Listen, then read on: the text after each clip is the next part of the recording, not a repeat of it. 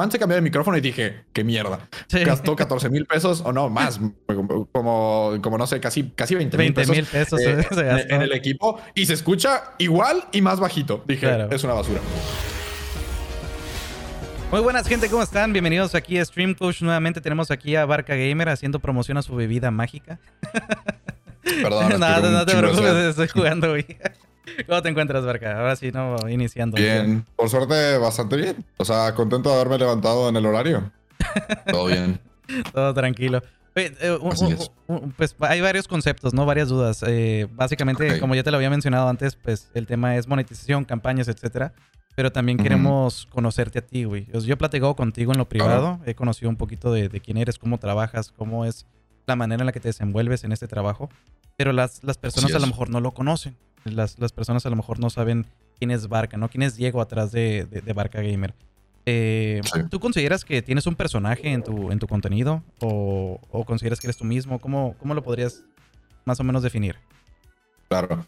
Pues mira, yo nunca, nunca me he considerado así como un personaje y nunca... Yo a lo mejor sí tengo como mis... Yo lo llamo más como moods, ¿sabes? O sea, me, adapto me adapto mucho a las situaciones. Eh, he dicho que también eso me ha ayudado bastante. Las colaboraciones, literal, soy súper amplio en ese aspecto.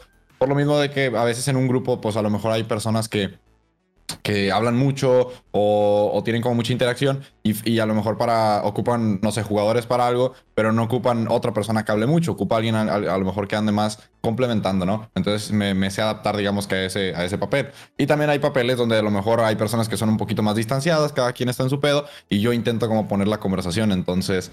Te digo, mm, como no lo definiría como personajes, sería más como pues como que me, adapto mucho y como moods, te digo, como, claro, exacto, algo, o sea, según, según la situación, es el tipo de papel que tomo en el, en el grupo y es por eso que me puedo, que colaboro bastante bien y que me puedo adaptar a cualquier tipo de creador de contenido. Pero sí, como, como tal, lo que me gusta y siempre he dicho, algo muy padre de, más, que padre, cómodo, porque sé, por ejemplo, que hay gente que sí tiene su personaje y que fuera de cuando te lo encuentras en la calle incluso es como, ah, caray, es diferente o tiene cierto porte, pero la gente no, puede saber que la gente que me ha conocido en persona o así, pues soy el mismo güey. Bromeo, hago, tengo el mismo humor, me, atrevo, digamos, a portarme de la misma forma porque así me conocieron y así soy fuera de. O sea, y, algo, y, me da mucho gusto, más que gusto, me gusta bastante. Me siento, me siento muy cómodo porque, pues fuera de stream, pues, me doy cuenta que no tengo que estar en stream para tener el mismo humor, para estar haciendo bromas, para estar haciendo reír a, la gente, a mis roomies y viceversa. O sea, está muy padre como esa naturalidad que, eh, al menos en, en mi grupo cercano tenemos todos y está muy cool. ¿Tú crees que es importante ser uno mismo al momento de crear contenido? Porque hay muchas personas que deciden ser pues, algo que no son y los miras fuera de allá en la calle ¿no? y es como que, ah, la verga, qué, pesado, ¿no? Pero sí es importante, o sea, si tú crees que es más, es más sencillo ser tú mismo que ser un personaje, en esencia. ¿Has intentado ser un personaje en alguna ocasión? Fíjate que no. Lo más cercano a ser un personaje es el roleplay. Cuando estaba la época de GTA V. Porque yo sé que ahorita, ahorita hubo una época. GTA V va por temporadas. Es como que de repente el roleplay es, está de baja y de alta. Es como. Pues sí, como temporada baja y temporada alta, por ejemplo, incluso de, de los vuelos o, de, o así. Con el GTA Roleplay es lo mismo. Y en su momento, de las primeras temporadas que estuvo alta, pues obviamente, pues uno, yo, yo les digo, yo me adapto a todo. Lo probé, me gustó, pero yo me di cuenta que o sea, yo estaba haciendo mi, mi rol, por así decirlo, mi desmadre.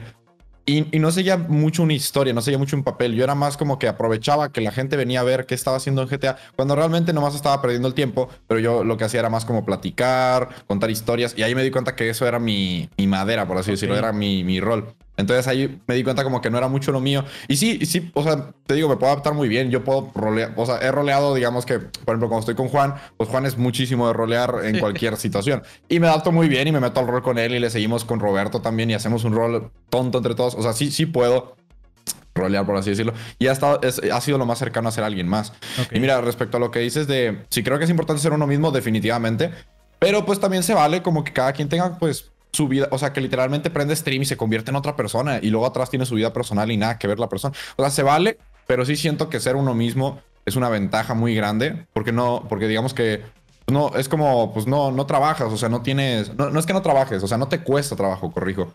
Que es, por ejemplo, yo, yo prendo stream y pues no es como que, Dios, acabo de stream y estoy muerto. Sí, obviamente me desgasta, pero yo creo que no tengo tanto desgaste como, como si estuviera fingiendo ser alguien más o estuviera, digamos que, porque también no toca, hay mucha gente que prende stream y, ah, buenas vibras y todo eso, y fuera de, pues no son tan así, entonces sí es como que ahí me choca un poco. Entonces, a pesar de, de, yo cuando prendo stream, a veces soy muy tranquilo o estoy muy callado o así, pues digo, voy, pues busco una, una vibra más chill y así, y a veces al revés, estoy súper platicador y así, pues busco algo más movido, pero pues te digo, como, como siempre estoy siendo yo mismo, mi, personaje soy yo mismo, pues súper cómodo. Es como literal es existir y hacer lo que hago normalmente dentro y fuera de stream. Sí, es mucho más sencillo llevarlo a cabo, ¿no? Es como más. Sí, totalmente. Más chill. De, hecho, hay una pregunta muy importante, ¿no? Aquí que, los chavos pusieron, el público puso que es. ¿Cómo inicia Barca Gamer? ¿Qué fue lo que te motivó a ser creador de contenido? O sea, ¿cuál es la primera razón por la cual dices, empecé en esto por esto y decidí ser creador de contenido de tiempo completo. Claro. Pues realmente, pues ver a otros creadores de contenido. Yo, yo empecé como todos, yo creo. La mayoría empezó pues viendo videos en YouTube o así, porque realmente Twitch no, no empieza a pegar tan fuerte más o menos hasta 2015, 2016, que es donde ya más tráfico va hacia ahí. Y nada, empecé viendo un montón de youtubers. Videos, videos, videos. Veía el contenido. Yo creo que algo, algo muy cierto es que mayormente o casi en todos los casos la gente consume lo que juega. Entonces, pues yo en, mi caso, mis posibilidades eran pues Minecraft. Minecraft en ese entonces porque mi, computadora no corría gran cosa y Call of Duty. Entonces veía mucho las dos cosas, Call of Duty y Minecraft. Entonces, Minecraft, a mí me gustaba mucho lo técnico y survival y esas cosas. Y me acuerdo que teníamos un survival con mods, con un amigo. Entonces, ahí andábamos de que jugando todo el tiempo. Y veíamos pues creadores de contenido al respecto. Obviamente pues, los más famosillos. Y también de repente veíamos algo más comercial, como por ejemplo como Vegeta, como Willy, todos esos vatos. Y yo también, por ejemplo, veía mucho a The Gref en, el ambiente de Call of Duty. Entonces, pues yo como que los veía y decía, güey, pues, se la pasan muy bien. O sea, se ve que los cabrones se divierten haciendo su trabajo. digo, pues, güey, o sea, honestamente yo nunca lo vi por la parte del dinero porque no te voy a mentir, yo, yo nunca, nunca dimensioné lo que se puede llegar a generar en este negocio y que se puede vivir de esto. O sea, ah. para mí era como, güey, pues yo quiero tener mi, mi, mi, trabajo uno y acabando mi trabajo llegar a mi casita y hacer mis streams. O bueno, no, no mis streams, hacer mi contenido, porque no conocía los streams en ese entonces. y, hay que tomar en cuenta que en aquel entonces no se podía monetizar. O sea, no, no había la facilidad de monetizar como hoy en día. Claro. Entonces, antes era un hobby realmente.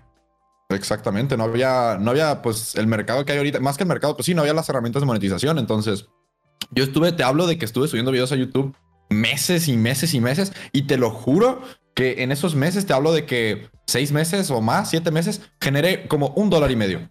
y ni, lo, ni, lo, retiré, ahí lo tenía.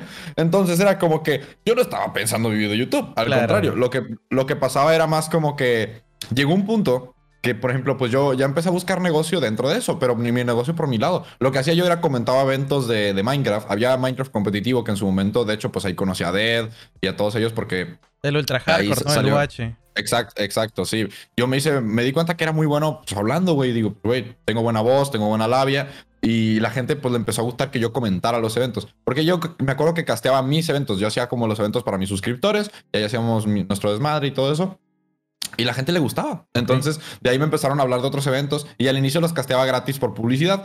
Y lo dije, güey, pues yo creo que ya llegó un punto donde.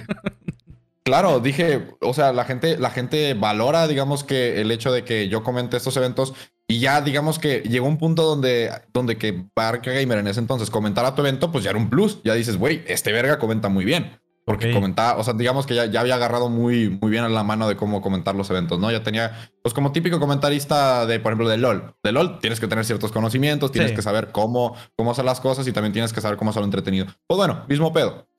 Entonces, pues me empezaron a llamar a los eventos y yo lo que hice, pues les empecé a cobrar por comentar eventos. La neta cobraba baratísimo. Porque ahí también luego entramos en ese tema de cómo cobrar y todo eso, pero en ese entonces yo no, no existía el mercado, nadie sabía cobrar, nadie cobraba, todo, todos lo hacían de gratis o, buscaban pues simplemente la participación. Los premios de dinero incluso se implementaron mucho más adelante, porque antes el premio era como reconocimiento, ah, ganaste tal UHC, chingón. entonces yo empecé a cobrar de poquito, 5 dólares. 5 dólares por una hora de mi trabajo en ese entonces. Que la no estaba mal, porque eran mi 100 pesitos por, por mi hora de trabajo. Por una hora de algo que te gusta, te entretenía, ¿sabes? No, no está tan... Claro. O sea, yo, yo, yo incluso antes de eso, de meterme pues, en los streams y todo eso. Sí, no, yo estaba chavillo, era, era, o sea, tenía 16, 17 años, me acuerdo. Incluso, sí, desde, los 15 pues, estaba en ese desmadre. Y y cómo se llama, pues en ese negocio, pues para mí 5 dólares por, por hora estaba bastante justo. No era de que uf, una, un, dinero, pero yo, yo daba clases eh, particulares. Yo fui, o sea, yo era maestro, por así decirlo. Yo estaba en secundaria prepa y le daba clases a, pues, a gente de, incluso de mi grado o menores. Entonces, eh, pues yo les daba clase y les cobraba más o menos lo mismo, como 150 pesos la hora. Y digo, güey, pues es lo mismo. Estoy haciendo lo que me gusta por casi el mismo precio, pues vale la pena. Entonces, pues ahí es donde yo empecé a generar mis ahorros, que para mí estaba chido, era como, ah, pues ya, ya, no, era, ya no era la misma chinga de, ah, mamá, voy a jugar a la computadora. No era, mamá, tengo que ir a, tengo que ir a la casa porque me acuerdo que me sacaban incluso a los domingos me llevaban a misa a las 10 de la mañana, ya me ves así, güey, porque yo me acostaba a las 4 de la mañana. Pero yo le, pues yo le decía, o sea, ellos se iban a hacer sus cosas. Yo les decía, oigan, tengo que ir a la casa, tengo que comentar un evento. Y al inicio como que no, me, no le daban importancia. Decían, no, vamos a hacer nuestras cosas. de juegos no, no valen la pena. Como todos los padres, Y luego ¿eh? empezaron a ver. Exacto, sí, no, es, normal, ¿no? Los es normal. Entonces, ya cuando empezaron a ver que generaba mi dinerito, aunque fuera poquito, ya fue como, ah, pues ya es su trabajo. O sea, no es su trabajo, pero es como, lo ven ya como, pues como el niño que agarra un trabajo de verano. Ya es como, ah, bueno, está generando su dinero, pues bien por ti. Y ya cuando vieron que me empecé a comprar mis cosas, fueron de poquito en poquito, tipo, me acuerdo cuando me... Ya, bueno, ya más adelante, porque te digo que eso de comentar eventos incluso eran en streams de YouTube, donde pues lo único que generaba de, de ingreso eran las donaciones, las donaciones en vivo. Ok. Eh, ya luego más adelante pues entra lo de Twitch y mucho más adelante meten el programa de afiliado, que me acuerdo que yo fui de los primeros afiliados. Eso fue muchos años después, ¿eh? O sea. Sí, totalmente. sí, no. Yo, yo lo que te hablo de los tres años después de, de que salió Twitch, güey. O sea. Era horrible. Por eso digo, el programa de afiliados. O sea, el programa de afiliados, me acuerdo, lo meten el 30 de abril de 2018, si no me equivoco. Sí, 2018, hace tres años. Bueno, a mí ese día me llega el correo y yo digo, chingón, ingresos para, para otros creadores, o sea, suscripciones y eso. Yo me, yo me emocioné un chingo porque, pues te digo, en ese entonces era partner o nada, no había absolutamente no, y, nada. Y era bien loco porque partner, 500 personas mínimo, güey. Si no, no podías tener partner. Y es como, güey, 500 personas, loco. Y cuando el tráfico de gente era muy poquito realmente. Pero también había muy pocos creadores, ¿eh? Había muy pocos creadores también. Era, sí, era como un programa selecto. O sea, la neta, en ese entonces sí lo podías ver como una verificación pues, por ejemplo, como ahorita es una verificación en Twitter o en Insta, la verificación en Twitch en ese momento era como para figuras. Luego Twitch se dio cuenta que pues no era worth porque la gente lo que hacía era entraba, veía, no veía progreso y se iba a otra plataforma, a YouTube o, así, que era donde, donde había muchísimo más tráfico. Entonces Twitch para poder ganarle a la competencia, pues tuvo que meter ese programa de afiliados y el partner hacerlo un poquito más accesible. Sí, pero, pero sí, definitivamente. Eh, bueno, eh, hablando de todo este aspecto, así es como comienza Barca Gamer, ¿no? Eh, em, empiezas a cobrar poquito, empiezas a, gastar en, eh, pues, a lo mejor mejorar tu computadora, mejorar tu equipo para poder tener mejor calidad, dar mejores, uh, mejor contenido a la gente. ¿Cuál es el punto de quiebre entre Barca, el, el, que va comenzando, y Barca, el que ya empieza a generar un público estable y decide ser creador de contenido a tiempo completo? ¿En qué punto tú dijiste pues ahorita? A ver, pues yo creo que digamos que tiene varios varios puntos de quiebre. Obviamente, pues está el más importante que es el que dices tú, ¿no? Como cuando digo que me voy a dedicar profesionalmente. Bueno, más que profesional, que le voy a dedicar tiempo completo. Eh, pues mira, el, primer punto de quiebre me acuerdo que fue cuando, cuando, primero cuando me metí a Twitch, porque ahí fue cuando dije, wow, o sea, el cambio de ingresos fue fuertísimo. Te hablo de que cuando me metí a Twitch, eh, fue más porque yo me acuerdo que pues yo hacía mis, mis, videos en YouTube y para mí era una chinga. Eran horas de grabación, horas de edición y horas de, bueno, pues de esperar que suba el video y de ver cómo le iba y todo eso. Y te digo, no lo hacía por dinero. A mí lo que me gustaba era, pues, o sea, llegar a la gente, que, Me, que, me, viera más público, que cada vez me vieran más personas. Porque me acuerdo que yo ahí tenía mis no sé, 3.000 suscriptores, ponle, en, en, YouTube, que me costaron un chingo, pero yo decía, güey, pues son mis 3.000 personas. Y la gente ya tenía cierta admiración. O sea, te digo, en los servers de Minecraft ya me empezaban a pedir como las, las típicas fotos y eso. y a mí, a mí me hacía ilusión y para mí ya, o sea, para mí ya estábamos avanzando, aunque no hubiera ingresos y no hubiera. Era un, éxito ya. E, e, era uno de los éxitos que buscabas, ¿no? Exactamente. Entonces, pues empezó todo por ahí. Y cuando, cuando descubro Twitch, digo, güey, es lo mismo. O sea, es, hacer mi jornada de grabación, pero en vivo. Digo, güey, se me hace. Y aparte, es una interacción más directa con el público. O sea, en vez de tener que esperar a, grabar el video, subir el video y hasta ahí vas a tener la interacción, es, todo en vivo y es todo así. O sea, pasa y a los tres segundos ya tienes una reacción directa de tu público. Ya sabes si gusta o no gusta. Entonces digo, güey, esto es el cielo. Llegué a Twitch y dije, no mames. Entonces ya me metí, hice mi desmadre. Y te digo, el primer punto de quiebre fue cuando recibo el, afiliado en Twitch. Porque ahí te hablo de que pues mis primeros ciento y algo dólares apenas llegué, o sea, llegué, me, costó. No llegué luego, luego el primer mes, llegué como al segundo, tercer mes, tercer mes creo. Y ahí recibí mi primer pago. Cuando recibí mi primer pago, no mames, lo que me compré mis audífonos, mi teclado. Y mi mamá estaba como, ah, caray. O sea, ¿de dónde, ¿de dinero? Yo le digo, para que veas. y, eh, y ese fue como el primer mini punto de quiebre. Pero ahora, donde ya se genera un punto de quiebre grande, ya es más adelante cuando me mudo solo. Ok. Eh, y me mudo solo tomando en cuenta ese punto porque ya empiezo a recibir una mensualidad, por así decirlo. Ya empiezo ya tengo ciertos ingresos de Twitch que superan cierta cantidad y mis ingresos totales, incluyendo Twitch, porque ya tenía YouTube, ya tenía mi canal de más de 100 mil personas. Me acuerdo exactito, tenía siento. Cuando me hackearon mi canal, que eso es otra cosa. Ah, es una pregunta que, Sí, ¿eh? eso luego lo, tratamos, pero me, acuerdo que tenía como 160 mil suscriptores así exactitos. Y, y en ese punto, un, poquito antes de llegar a esos 160 mil, es cuando yo tomo la decisión de irme a vivir solo. Ok. Entonces, antes de tomar esa decisión, fue exactito el punto de quiere porque mis ingresos durante los últimos cinco meses más o menos ya, ya eran ciertos ingresos, o sea, ya superaban cierta cantidad. Entonces yo lo que hago es como, pues estudio mis gastos, digo, ok, de renta voy a gastar esto. De luz aproximadamente, que de hecho ahí fue uno de mis errores. Uno, uno pensaba que va a gastar la misma luz con sus, o sea, que vive con sus papás, pero estando solo, pues con más creadores de contenido, pues ahí descubrí que, claro, que se gasta mucho más. Yo, por ejemplo, y aparte otra cosa, yo tenía aire acondicionado, que cosa que en mi cuarto anterior no tenía, tenía un ventilador. Entonces ya con aire acondicionado, pues, pues uno dice como que le, le agarra el gusto y no sé, y cuando llega la primera cuenta dices, ah, caray, es bastante. Entonces, digo, pero por suerte lo supe manejar muy bien, porque aparte tenía mucho dinero para, mucho, me sobraba mucho para, para mí, o sea, mucho ahorro. Pero yo ese ahorro lo convertí en inversión. O sea, te hablo de que yo en Twitch, ponle, en ese entonces, digo, no tengo pedos en si lo ganaba, ¿qué te gusta? 22 mil pesos, ponle, así. 22 mil y de YouTube me llegaba mi paguito de 400 dólares, algo así. Oye, ganabas mucho más que la mayoría de creadores de contenido que estaba más o menos en tu media, ¿eh? Sí, eh, me acuerdo que era por... No me acuerdo por qué era exactamente, pero me acuerdo que era una época que le... O sea, hacía muchas horas de directo, los anuncios funcionaban correctamente, estaba bastante bien. Entonces, pero pone que de esos 22 mil pesos, pues en renta, no me acuerdo exactamente cuántos se iban, pero se iban como 8 mil o así.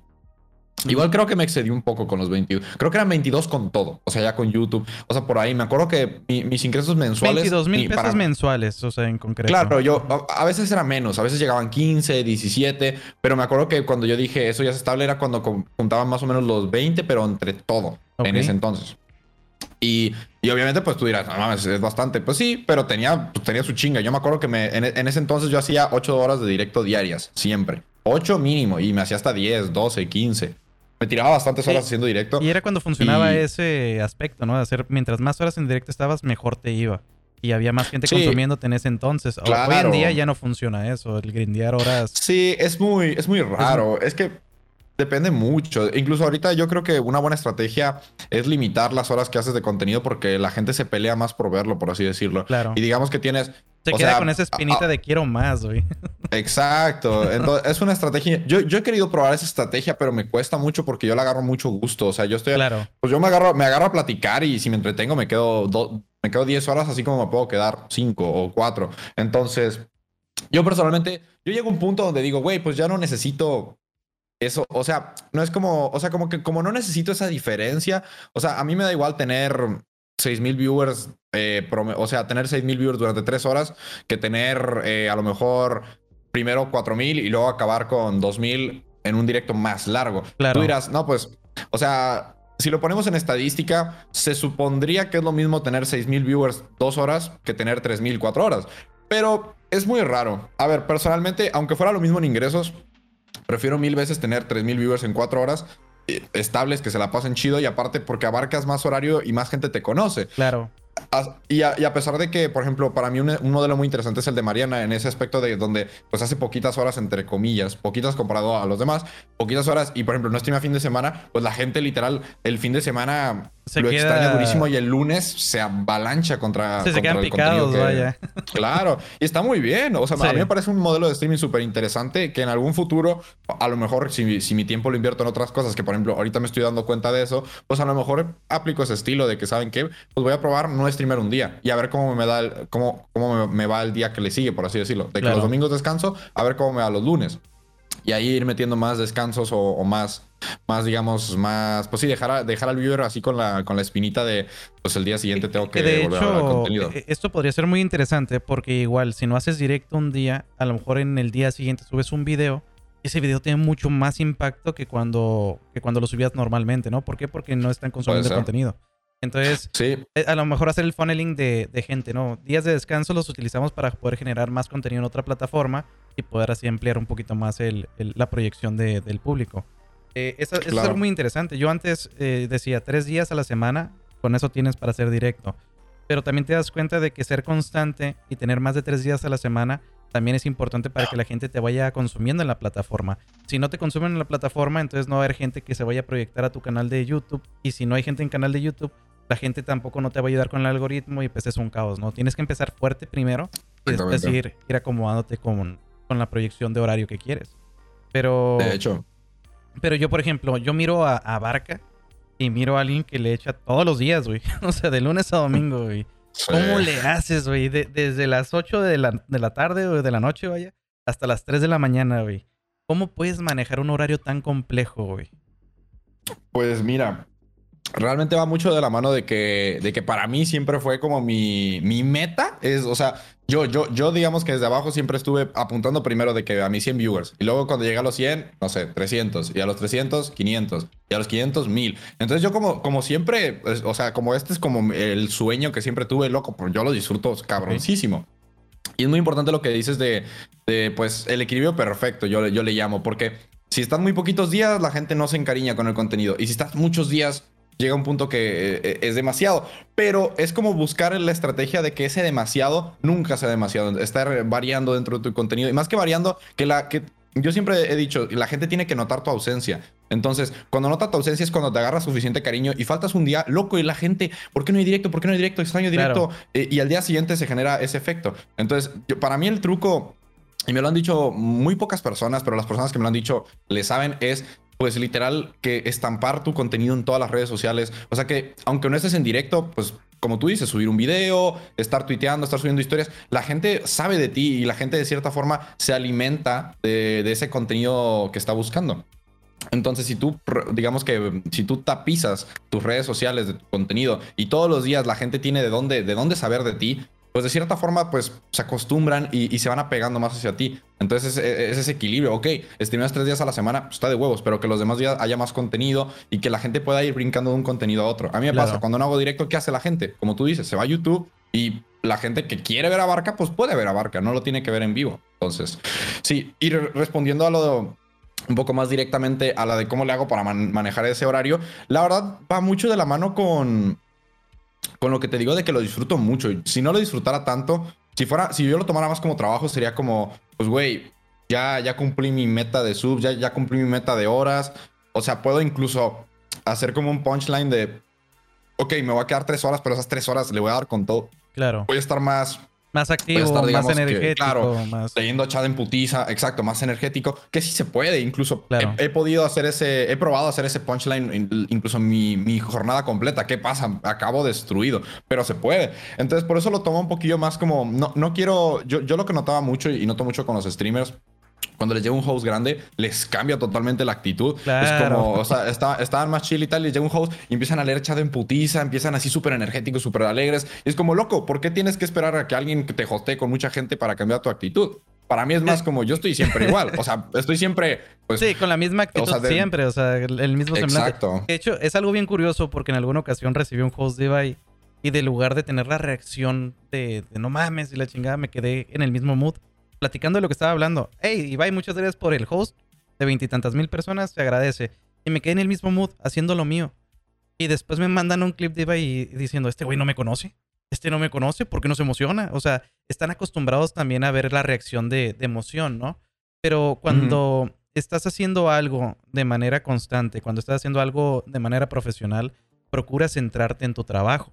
Procuras eh, no, no, no cambiar mucho el semblante porque si no, pasa eso mismo, ¿no? ¿Por qué te pones muy contento cuando llega una persona y te da un hosteo y no puedes estar así todo el tiempo? Yo, por ejemplo, yo tengo mis, mis etapas. Al principio siempre soy más chill, más tranquilo para poder mantener la garganta. Porque cuatro horas hablando loco es, es, horrible, güey. O sea, hablar por cuatro horas es, es un desmadre. Llega un punto en el que se, te va la voz y digo, tienes que ir tranquilo y después vas subiendo, subiendo y al final arrancas con todo, ¿no? Das el golpe y dejas a la gente esperando más el día siguiente. Es así como yo lo manejo. Es buena idea. Eh, pero, es muy bien administrarse. Pero sí, como tú dices, ¿no? Hay muchas personas que tienen una, un cambio de actitud cuando tienen 30 personas y cuando tienen 5 personas están, están serios, callados, así como que tristes. Carnal, no, güey. ¿Por, qué? O sea, ¿por qué el número te tiene que perjudicar tu contenido, sabes? Y es ahí donde quisiera entrar un poquito en detalle. ¿Tú consideras que mientras más público tienes, eh, cambia, cambia la esencia del creador de contenido? Porque no es mm. lo mismo tener 50 personas a tener 5000, güey. Hay que ser conscientes de ello, ¿no? Es más difícil intentar ah, ver quién platica, quién es el que está hablando, cuál es el, comentario que, quisiste leer, ¿no? Entonces, ¿tú consideras que sí hay una diferencia entre ser un creador de contenido de 100 personas, por ejemplo, a uno de 500?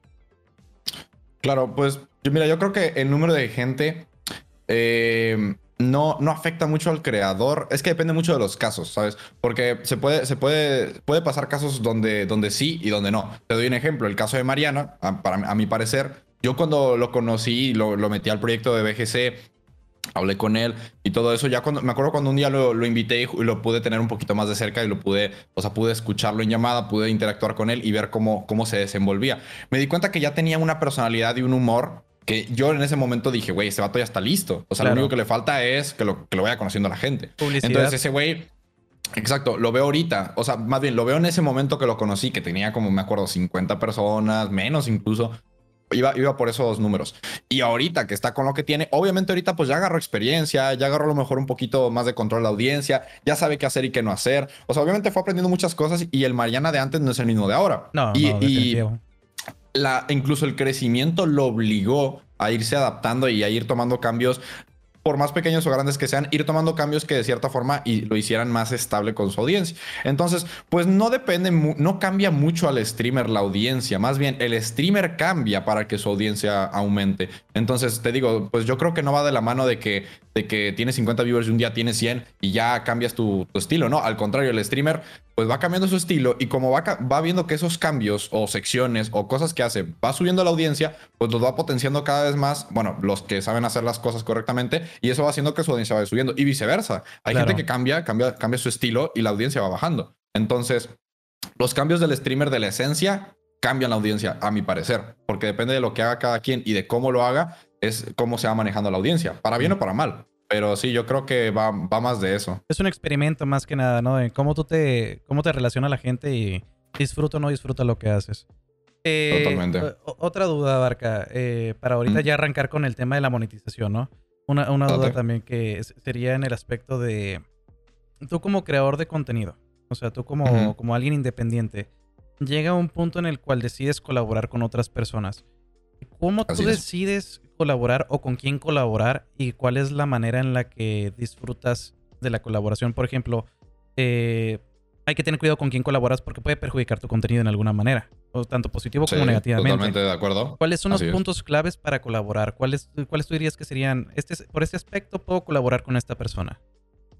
Ok, ah, es, una, es una buena pregunta, es compleja, pero me gusta. Mira, fíjate que para yo creo que para, para saber con quién colaborar tienes que, bueno, ya, si ya estás muy avanzado en contenido, pues tienes que tener cuidado. Pero yo considero que si estás iniciando, siempre he dicho, pues prueba de todo. O sea, si eres nuevo, embárrate en contenido, colabora con todo tipo de gente y solamente ve aprendiendo de tus colaboraciones anteriores. Y más que eso, analízate muy bien. O sea, yo lo que, lo que recomiendo y un amigo mío que que le está yendo muy bien, por ejemplo, eh, lo pongo de ejemplo, en este caso, Just, yo siempre ha sido muy buen amigo mío y tenemos muy buena conversación, y él siempre le, le ha sido como mi, o sea, yo, yo con el proyecto de BGC tenía como mis streamers, eh, cada uno, o sea, digo, mis, por, por, así decirlo, porque yo los tomaba como ejemplo. A esas personas yo, yo iba analizando, porque cada quien tenía, a mí lo que me gustaba de BGC es tener de todo un poco, tenía varias personalidades y varios estilos de streams diferentes. Entonces, para mí era muy padre, porque es como hacer un estudio de mercado sin que lo tenga que probar yo en mi canal. Puedo ver a alguien cómo lo prueba en su canal y cómo va teniendo éxito y cómo va despuntando.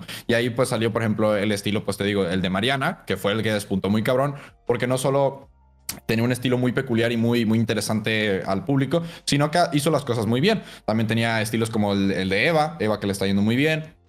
Digo, por poner ejemplo, también luego de ahí se me despuntó, por ejemplo, Obsession, que también se fue por la rama de VR, que le fue súper bien. Te digo, Joss, que también tiene un, o sea, una personalidad muy interesante y muy cambiante, que también se hace un contenido muy interesante. Eh, está tu contenido, que es todo lo que es el, bueno, el desarrollo del contenido audiovisual, lo que es un poquito más didáctico. Entonces, te digo, tenía todos esos ejemplos de cuál, de cuál analizar y ver cómo, cómo cada uno va, va teniendo su cambio. Entonces, pues regresando un poco a lo, a lo de la pregunta, que, ¿cuál era la pregunta general? O sea, ¿qué, ¿cuál era la pregunta general que me, me ¿Cómo tú escoges o decides uh, colaborar? Ah, las colaboraciones. Sí, gracias.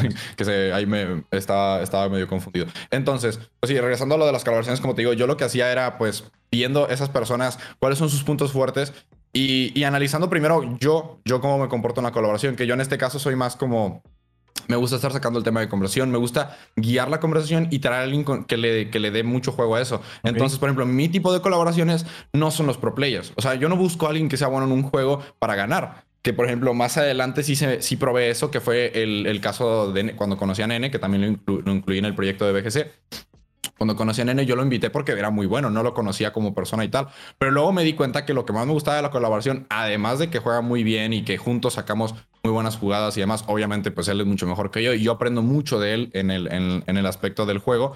Pero me di cuenta que la colaboración me gustaba a mí y daba buen resultado porque había buena química en la plática, porque ambos somos muy dinámicos y, te digo, yo me, yo me, yo me adapto muy bien. Entonces, me gusta que yo yo puedo ser ese, porque también tengo en cada colaboración yo creo que hay como ciertos papeles importantes.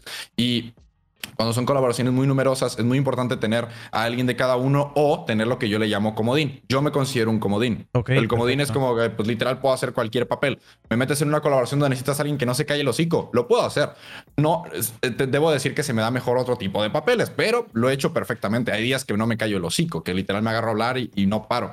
Y también que a veces, pues, está el güey que lleva la conversación, que da como los temas de conversación, que es como el típico güey que están todos metidos en el pedo y digan, oigan, ¿qué opinan de esto? ¿O qué opinan del otro? Ese, ese güey también lo he sido. Por ejemplo, con Charlitos, cuando saqué las colaboraciones de, de Call of Duty. Y ahí es donde le dije al güey, güey, tienes talento para, para echar para desmadre, para decir pendejadas. Exacto. Entonces, es que Charlitos está muy pendejo también, güey, ¿sabes?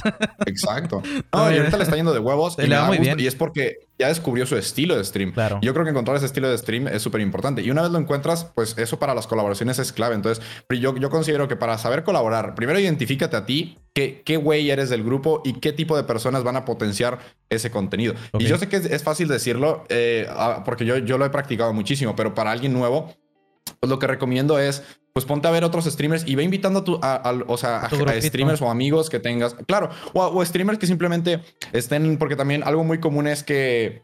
Que quieren invitar gente, más grande, Exacto. No, no está mal. O sea, por ejemplo, si a mí llega, me llega un streamer de, eh, no sé, por así decirlo, no es por despreciar a, ninguna, a ningún número, ni mucho menos, sigo diciendo que un streamer de calidad no se mide por los números. Y es por eso que, por ejemplo, pues a Charlito sigo diciendo, yo cuando lo invité, el vato tenía 30 personas. Y yo, tenía, yo ya tenía mis mil, mil y pico. Pero ¿por qué lo invité? Porque yo siento que el güey tiene algo que aportar a mi contenido. Entonces no pasa nada que tengas menos números. Simplemente cuando vas a invitar a alguien a una colaboración, que tengas algo que aportar. Puede ser cualquier cosa, puedes aportar contenido, porque también es eso. Yo, yo por ejemplo, con Joss lo mismo. Joss tenía menos viewers y no, solo lo invitaba porque era mi amigo, lo invitaba porque el vato me traía secciones interesantes. Entonces él me decía, güey, tengo esta sección.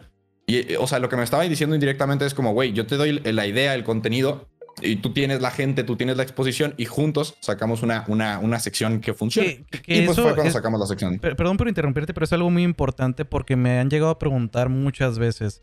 Eh, ¿Te conocimos en el Shark Tank de esos cuatro? ¿Te ayudaron? ¿No te ayudaron? ¿Qué fue lo que pasó? Y yo siempre les he dicho, no es que no me hayan ayudado o no me hayan querido ayudar. Lo que pasa es que yo no tengo un proyecto en el cual poder sumarlos.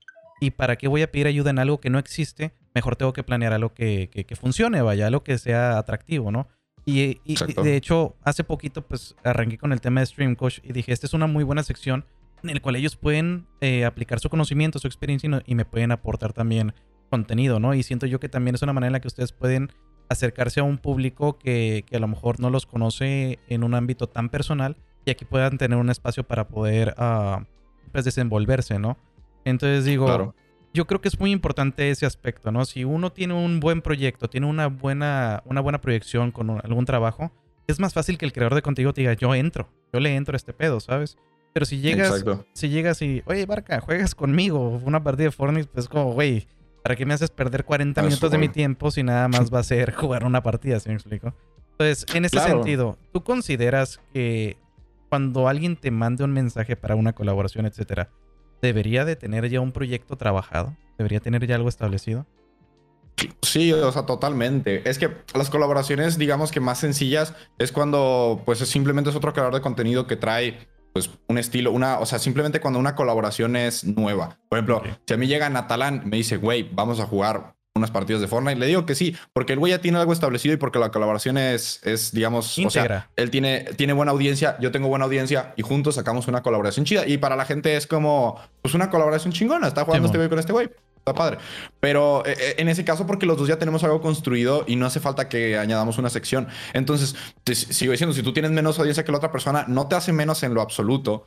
Pero si tú consideras que puedes aportar algo o sea, que tú literal le sumes mucho a la colaboración. Es que es eso, alguien tiene, tiene, siempre tienes que tener algo que aportar. Eh, a la hora de hacer una colaboración es como si todos se juntaran y cada quien pusiera su, su, granito de arena. Entonces, pues uno, a lo mejor un güey tiene pues muchos viewers, ok, ese güey pone la exposición.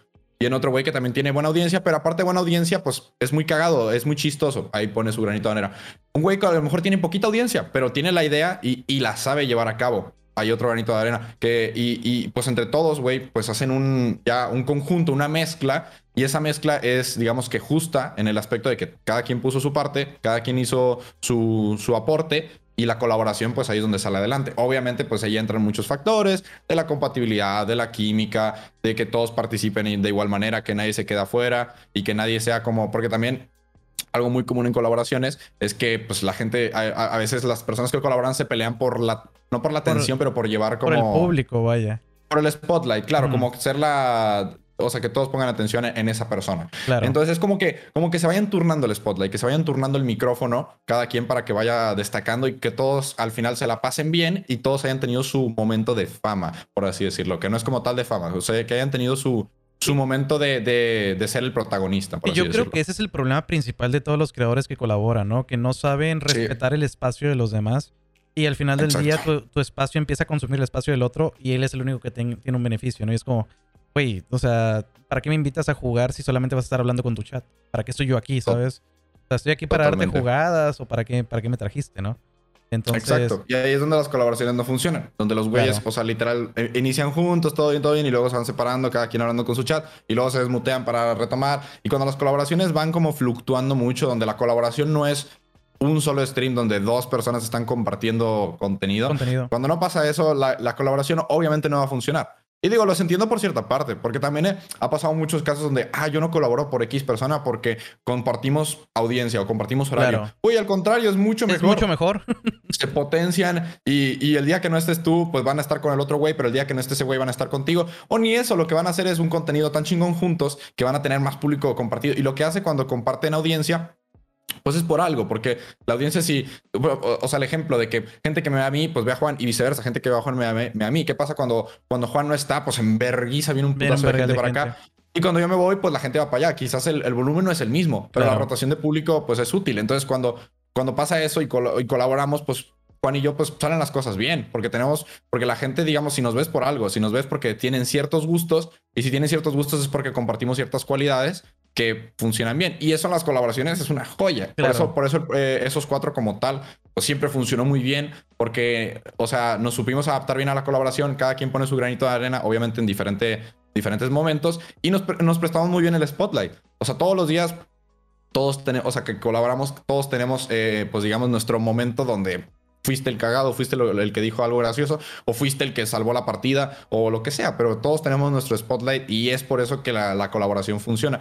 Y es muy importante eso, güey. A la hora de colaborar, neta, no le tengas miedo a que la audiencia se vaya con otra persona ni mucho menos, porque también algo muy común es eso, güey, de que... Me va a robar espectadores. Sí. Exacto. No, ni eso. O sea, conozco gente que incluso no hostea o le da miedo hostear porque se queden con otra persona. Es como, si, si empiezas en Twitch con, esa, con ese miedo, mejor ni empieces, porque tienes que tener confianza en, en ti mismo. Yo por eso siempre hosteo. nunca, hay, nunca hay un directo que acabe sin hostear a alguien. Siempre. Así tenga 50 mil personas, 30 mil, 10 mil, 500, los que tenga hosteo. Porque para mí, o sea, para mí es como pues ayudarnos entre todos. O sea, Twitch es una, es una, y aparte, es una sola comunidad, entonces entre todos nos ayudamos. y aparte de eso, el hosteo es una manera de romper el hielo, ¿sabes? No conoces al creador de contenido, te gusta el mame que tiene, quieres hablar con él y no sabes cómo ingresar a la plática, déjale un hosteo, va a mencionar tu nombre Y después le mandas un mensajito por Twitter y va a decir, hey, eres el que me hosteó, Simón, soy yo, oye, tengo este proyecto, güey. Así como yo lo veo el hosteo, güey, porque realmente el hosteo... Es muy útil. Eh, eh, yo, yo, considero que el hosteo no ayuda al creador que hosteas. O sea, yo, considero que no es como que te dé un punto... Si, no eres buen streamer, la gente que entra se va. Tienes que ser muy buen creador de contenido para que se quede y que, te, y que te sirva. Pero es una muy buena herramienta para poder romper el hielo y poder decir, hey, yo fui el que te, te hosteo porque pues me gusta tu contenido, tengo este proyecto, ¿qué onda? ¿Me das quebrada, güey? Ah, Simón, te doy quebrada, no hay bronca, güey y así poder tener como una mejor conversación.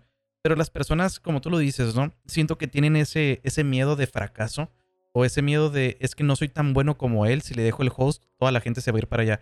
Pues si toda la gente se va para allá es porque tienes que mejorar tu contenido, hermano, ¿sabes? O sea, si no eres tan bueno como él, pues mejora tu contenido y vuélvete mejor día con día y así la gente se va a quedar. Así como debería sí, totalmente. Mm, última pregunta de la colaboración para poder ya arrancar con campañas. ¿Cómo funciona o cómo inicia esos cuatro? ¿Cómo es que te integras al proyecto, vaya? Ok, buena pregunta. Pues mira, mm, yo creo que ya eh, en esa época donde, donde esos cuatro inicia más como, como una colaboración improvisada. Todo, esos, todo el proyecto de esos cuatro fue improvisado y la gente fue la que le, le fue dando forma realmente. Ok. Inicia más porque, pues, eh, Dead, que era, pues, en ese, en ese entonces, pues, el, más grande de, nuestro grupo, pues, eventualmente invitaba a ciertos creadores, o sea, para hacer sus, a lo mejor, secciones, que ahí fue cuando sacó lo del consultorio con Juan. Eh, Roberto era como también como su comodín. Roberto siempre ha sido para mí también un, streamer comodín en ese aspecto de que el güey se adapta muy bien a todo. Y pues cuando a Dead le faltaba uno, Roberto, Roberto, Roberto, Roberto. hubo una época donde eh, bueno, a mí, a mí en ese entonces ya todos eh, los streamers de la bolita me tenían ubicados. Por ejemplo, Juan me, invitaba incluso a su casa, me invitó a su cumpleaños. Me acuerdo ese año donde eh, empezó el proyecto y donde empezamos a colaborar juntos. Pues ya nos conocimos en persona, me invitaba. Él, él notaba que yo era mucho más reservado porque, por ejemplo, a mí me da, yo, yo sí, yo era como pues el güey que tenía poquita audiencia y ahí me ves con Juan, con Ari, con más streamers, con, pues sí, en general con streamers de la bolita y yo, yo, yo era el creador pequeño que de cierta forma, pues he notado que en este, en este ambiente los streamers que, que más audiencia tienen son como que la gente, los que más respeto le tienen. Claro. O sea, por no sé, los números por alguna razón eh, actualmente pues hablan bastante.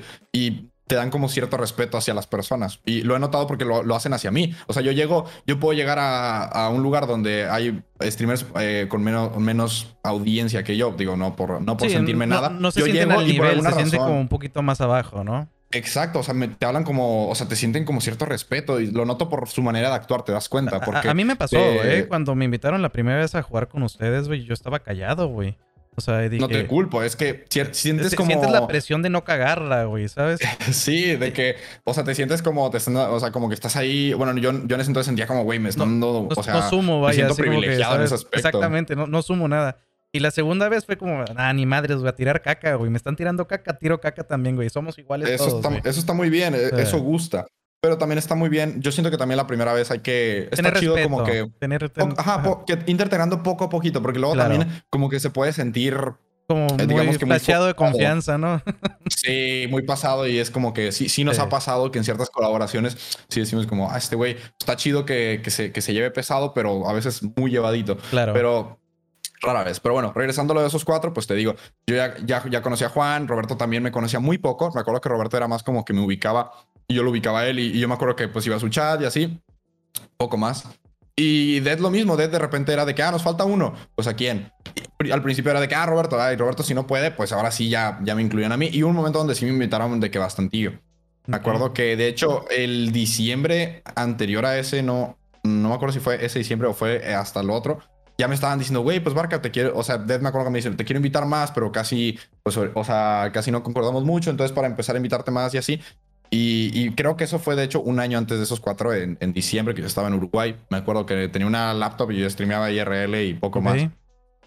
Y ahí pues fue cuando Dead ya me empezó también a integrar más a eso. Y durante todo, te digo, eso fue una plática, me acuerdo, me acuerdo exactito. El güey estaba jugando que Sea of Thieves y yo andaba ahí platicando en chinga, o sea, andaba súper a gusto. Sí, no, me encanta ese juego. Entonces ahí andábamos platicando y me decía, güey, Barca, te voy a, este año te voy a empezar a invitar más. Ok. Y dije, verga, pues qué chingón. La neta sí me emocioné porque digo, pues yo ahí te, hablo de que en ese entonces yo creo que no, no tenía ni partner. O, apenas me hayan dado el partner, no me acuerdo. No, creo que no eh, tenía. Eh, sí, es cuando D tenía una media de como 3.000, 4.000 personas, ¿no? Más o menos. Sí, sí, me acuerdo que sí había poquita gente en el chat y pues poquita compradora, ah, obviamente. claro. Y me, era más fácil interactuar. Entonces te digo, durante todo ese año es cierto, me estuvo invitando más, me estuvo invitando incluso, me acuerdo, me invitó a un evento de Fortnite como, como su dúo. Me acuerdo que yo en un stream andaba bien desmotivado, no desmotivado, pero andaba como que chale, pues está culero esto, lo otro. O sea, como que andaba, pues sí, medio, medio negativo. No negativo, pero era más como extraño, andaban como una actitud de que, pues, chale, le estoy echando muchas ganas y las cosas. Era cuando apenas estaba analizando el, el, mercado. Eso fue hace mucho. Y me invita para hacer su dúo en un torneo. Y yo dije, loco, me acuerdo que me mandó un vergo de bits, como 5000 bits o así. Me dice, güey, quiero que seas mi dúo. O, me puso como, ¿quieres ser mi dúo? Y yo, como, verga. Y te digo, y de ahí ya, de ahí para adelante, las colaboraciones con él se hicieron mucho más frecuentes. Entonces, claro, llega un punto donde, pues, dice, tengo mi sección con Juan.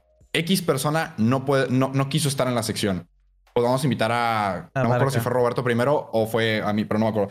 Y ahí fue donde el primer consultorio que se arma de entre nosotros. Eh, ¿Y qué pasa ahí? Me, pues me acuerdo, yo estaba haciendo mi desmadre y me marca Juan, me dice, eh, ¿quieres estar en un consultorio? Y yo, ah, obvio, güey, no me acuerdo en qué estaba haciendo. Me acuerdo que ese día tenía, tenía universidad, dije, ni voy a ir a la universidad, digo, voy a, o sea, voy a quedarme para la colaboración porque me acuerdo que la universidad me iba muy bien. Yo ya tenía la, muy buena calificación, tenía 10 de promedio y podíamos faltar creo que cuatro veces por materia. Y yo nunca había faltado, pero digo, güey, pues voy a aprovechar una falta de cada materia y me quedo para el consultorio. Que mis papás no se enteren porque me crucifican, mi papá, sobre todo. Mi, mi, mi, mamá sí entendía mucho el desmadre. Entonces yo le digo, mamá, es directo importante y dice, ah, tú decides. Sí, mi papá sí era como, me mata, güey. No dejan de ser adultos que no saben del medio, güey, que no saben en qué te estás metiendo y pues es el miedo, ¿no? De que no de que te arriesgues. Sí, exacto. Y luego, pues te digo, pues me dicen, y me dicen, hasta me dicen, vente de traje. Yo de pendejo me pongo un traje, pero ah, de ahí también, de ahí está chido porque, o sea, pues ahí ya, ya fue como, ah, Eras el, pendejo del traje, güey. Exacto. Entonces ya la gente ya agarró simpatía. Y me acuerdo, acabo el consultorio bueno, primero pasa todo el consultorio. No hablo tanto, pero sí pongo mi, cierto aporte. O sea, de cierta forma, a la gente le gustó mi participación, aunque no fue súper participativo. Pues loco, es como te digo, era mi primera vez colaborando con los dos así, y luego con cámara. Y pues me era, me era difícil integrarme así como si nada, pero siento que lo hice bastante bien. De hecho, por ahí debe estar el video. Luego, luego, luego lo, lo veremos, chat. Sí, me, interesa, me interesa ese video porque no me acuerdo exactamente, pero era muy bueno el, el, consultorio. Me acuerdo que salió bastante bien, salió muy cagado. De ahí salieron los videos para los canales. Me acuerdo que un montón de gente vino a preguntar qué pedo. Y cuando se acabó ese consultorio, ese mismo día, me acuerdo que me hostearon, no sé si fue Juan, creo que Juan o Ded, no me acuerdo, o si los dos, creo que recuerdo, creo que eran los dos. Y, y en, ese, en ese momento, pues ahí volumen de gente enorme y ahí es donde pues los mantuve cabroncísimos. O sea, te hablo de que un hosteo de 5000 personas, mantenerlo como en 4000, y me acuerdo que era madrugada, 12, 1 de la, de la mañana, o por ahí. Y pues para mí fue como, verga, los, los mantuve cabrón. Y ahí fue donde pues, la gente le gustó la colaboración. De cierta forma, ahí fue donde descubrí mi, mi, parte del grupo que es como, pues a lo mejor no hablo tanto, pero cuando hablo digo algo muy cagado porque, pues a lo mejor, no sé, digo un chiste muy elaborado o algo que da mucha risa porque me lo, me lo reconocieron mil veces. O sea, incluso en, el rap de esos cuatro que de repente no digo nada y luego suelto una mamada y se cagan de risa todos. Ser pues, asertivo, vaya, ese es tu... E, esto es espectro, ¿no? Al menos en ese, en ese entonces, porque luego ya me fui haciendo. Porque también algo que recomiendo mucho es eso. O sea, identificar en qué eres bueno para intentar mejorar en todas las áreas. Claro. Entonces ya me hice un poquito más completo, un streamer más completo en esa colaboración. Pero bueno, regresando a eso, pues sí, ahí fue donde me di cuenta de eso y ahí fue donde la gente fue impulsando más la colaboración. Y llegó un punto donde, pues, las cosas se daban para que jugáramos, pues eso, esos cuatro, para que jugaran. Pues estaban de que Juan y Dead, porque Juan y Dead empezaron a colaborar mucho, me acuerdo. Le decía muy bien. Entonces nos empezaban a incluir a mí y a Roberto en los planes, pero pues para ciertas cosas. O sea, era de que, ah, no, pues vamos a jugar. Empezábamos una serie, te digo, de Sea of Tips. Me acuerdo en ese entonces, me encantaba esa serie. Y me acuerdo que fue de las primeras colaboraciones de esos cuatro, después de los consultorios y todo eso. Me encantaba Sea of Thieves, es buenísimo ese juego. Y pues ahí andábamos jugando todos. Me acuerdo que era todos los martes, martes de piratas, me acuerdo. Súper bueno. y pues ahí nos ves jugando todos los martes. Y eso, y pues llegó un punto que incluso jugábamos diario. O sea, era, a mí me gustaba mucho esa época, no te voy a mentir. Si era de que, pues, prender stream y en la noche, esos cuatro. Y a mí me gustaba mucho esa época porque me acuerdo que jugábamos todos los días, planeábamos un juego diferente. No, pues mañana vamos a jugar este juego, descárguenselo. No, que esto, no, que los extendibles. En los extendibles jugábamos el extendible completo, los cuatro. O sea, es cierto que era mucho más unido en ese aspecto el grupo, pero considero que también fue sano, pues cada quien enfocarse en su contenido y empezar a crecer por su lado para volver a colaborar más fuerte. No, porque sabes que regresamos con el Chupi. Yo creo que muchos de los problemas fue la comunidad, ¿no? Que así como fueron creciendo, eh, crecían con una comunidad sana, pero empezaron a entrar muchos tóxicos. Y mientras más gente hay, empieza a generar todo más lo masivo, Todo lo masivo es así, o sea, desgraciadamente todo lo que siempre existe se hace el grande, porcentaje, siempre existe el porcentaje, pero se nota más con, con más números, ¿sabes? Totalmente, sí, o sea, el 1% de una comunidad, pole, por así decirlo, juntando toda la comunidad, sus cuatro, por tirar un número, ni sé, 5 millones de personas. Esos 5 millones de personas no es el mismo, o sea, el, suponiendo que el 3% es tóxico, no es lo mismo el 3% de 5 millones de personas que de, de 500 mil personas. Claro. Sí, o sea, entonces el porcentaje obviamente crece y lidiar con esa toxicidad es algo muy difícil. Claro. Que considero que desgraciadamente no, no, lo quiero poner así porque tampoco quiero echar culpa ni mucho menos, pero desgraciadamente gran parte por lo cual el grupo se separó entre comillas porque nunca nos separó, o sea, pues vieron, el otro día nos juntamos como si nada, pero gran parte por lo que esos cuatro no no, no, no, se, no se hace tan claro, no se hace tan frecuentemente como antes. Es por culpa de esa toxicidad de la gente. Claro. O sea, hay memes que, por, ejemplo, ah, no, no causan toxicidad eh, por ejemplo, el de que me tratan mal, o sea, sí. mame de no traten mal a Barca. Pues ya, ya, ya lo ah, supimos yo, siempre he dicho que te lo mereces, güey, la neta, güey. Yo siempre lo he dicho, güey. Nos esclaviza, chat, nos esclaviza. no, la, la, neta, o sea, lo supimos abordar muy bien, porque es como, pues a mí me preguntan y es como, güey, es que no me tratan mal, así nos llevamos. y, a veces, y a veces yo, e, es cierto, es cierto que yo no soy de llevarme tan extremadamente pesado como a veces se llevan. Y sí llegó un punto donde me acuerdo donde o sea, era, digamos que para la persona que no tiene el contexto y ve un directo, sí, sí le claro, entiendo. Sí, sí, pega, güey, sí pega. Sí, no, que, que si puedan o sea, que sí puedan sentir que me, me, tratan mal. No era eso, simplemente que era como, pues yo era el más pequeño en, en cuanto a, cifras. Entonces, es normal. Cuando, o sea, hasta yo lo aplico. Cuando estoy haciendo una colaboración, por ejemplo, estamos varios amigos. Eh, cállate un partner, ¿sabes? exacto, estamos, estamos varios, varios partners. Y llega un afiliado, güey, le tiramos sí, claro, es parte del Es desmadre, pero, pero es porque así es el desmadre. Y en mi caso, pues yo también fui ese afiliado, porque pues, incluso cuando empezamos a colaborar, yo era afiliado en ese entonces. Claro. Entonces pues era el, chiste de, ah, ti cállate, no te ve nadie, o el chat de barca y nada.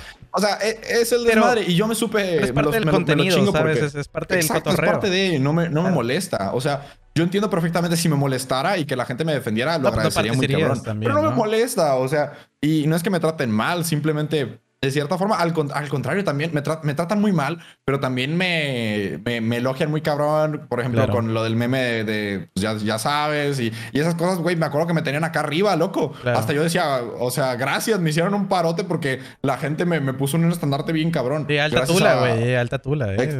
Sí, a eso voy, ajá. O sea, entonces a, eso voy. Ese, ese meme, pues literal, en ese entonces me tenían acá arriba. Eh, y la gente, nadie, nadie, nadie dijo de que, ah, qué bien tratan a Barca en ese entonces. ¿Me explico? la, gente también, también un poco de la mano de, de eso de que la gente se basa en lo, negativo. Sí, se fija en lo negativo. Y también, desgraciadamente, por eso, por esa toxicidad, es que el proyecto, pues en cierta parte, mm, no es que, ah, por culpa de eso se acabó. Pues no, simplemente es más difícil llevarlo a cabo porque es más pesado todo. Porque la gente ah, es demasiado público. Y aparte, cada uno de ustedes va creciendo con otros proyectos, con otras colaboraciones, con otras personas. Vas conociendo gente nueva. Juan, por ejemplo, entrando ya con un poco más el contenido hispanohablante de Europa. Eh, tú colaborando con más creadores de contenido que van más relacionados con, el tema de aquí de Latinoamérica, intentando impulsar tus proyectos personales, desde que se dedica más a compartir tiempo con su pareja, a hacer contenido eh, pues más relacionado con sus amistades. Roberto, pues que es Roberto, güey. Se la pasa tomando. en su desmadre. Ah, pero e, e, es eso, sí. O sea, cada quien te digo que sí. Va, tornándose. Su, su, claro. Porque, por ejemplo, el caso de Juan. Juan, Juan, de hecho, fue como pues yo siento que el que más se distanció del, grupo, ojo, no, no, no por decisión propia ni mucho menos, pero fue como el que más se distanció por muchas razones. No, no, no, no, no, no digo que él haya tomado la decisión, sino que la situación llevó a que Juan agarrara, por ejemplo, un horario diferente cuando empezó lo de. Me acuerdo que lo primero fue Egoland. Y Egoland, ajá. Y ahí fue donde, donde ya cada. O sea, Ted y Juan, pues agarraron un horario diferente, por lo cual colaborar con Roberto y conmigo era mucho más difícil. Y ahí fue donde se empezó a, a explicar un poco. Pero yo, yo estaba. Yo por lo o sea, a diferencia de, la comunidad, de la comunidad de esos cuatro, digo, yo estaba muy feliz por ellos dos porque, loco, estaban colaborando con los más grandes de todo el desmadre. Y aparte, Juan eh, también le estaba despuntando durísimo y también estaba despuntando durísimo. Entonces, yo estaba súper contento y no me importaba que no jugáramos a diario, pues si a, si a mis amigos les, les, va bien, yo, loco, encantado de la vida. Y hasta la fecha pasa lo mismo. Porque es cierto que pues sí nos distanciamos un poquito en ese aspecto, pero luego, por ejemplo, surge, también lo de Arcadia. Arcadia que y también te suman ustedes también, ¿no? También. Exacto, sí, no, que los dos les da cabroncísimo. Y luego Roberto y yo nos unimos al proyecto. Desgraciadamente, pues no, yo por ejemplo me hubiera gustado jugar un poquito más, pero también a mí lo, yo la, el conflicto que llegué a tener fue que pues ya todos iban avanzadísimos y yo me metí como un esclavo y me era muy difícil ponerme al corriente. Si era posible, pero yo considero que tenía que literalmente jugar lo suficiente como Nef. Y Arcadia me encanta, me encantan los juegos de farmeo en general. Lo que era Rust, ahí jugué como un enfermo. Arcadia al inicio también jugué como un enfermo. Lo que pasa es que, eh, o sea, pues eso, después de Rust, Arcadia y tal, como que ya quería mi contenido, pues empezar a enfocarme en otras secciones, tener otras cosas. Y también, eh, pues ahí fue donde tuve a lo mejor problemas de horario, incluso problemas personales y demás. Entonces era, me era más difícil prender directo, por ejemplo, en ese entonces que era como a las 12, una me era difícil prender esos horarios. Y, hice mi intento y lo y hice mi máximo esfuerzo y muchísimo tiempo lo mantuve. Y ya luego al final me fue difícil retomar el hilo de la serie porque te digo, estuve ausente un rato. Y lo malo de esas series, por ejemplo, en el caso ahorita del, desafío. Tienes que ser constante si no te, quedas atrás. Sí, te, vas un rato, llegas y la serie ya se convierte en otro pedo. O sea, si no estás actualizado, tienes que jugar el doble o el triple de horas. Y yo no estaba en esas condiciones en Arcadia. No me revivió. A pesar de que tenía... ¿eh? no, no me revivió, me dejó morir en el gulag.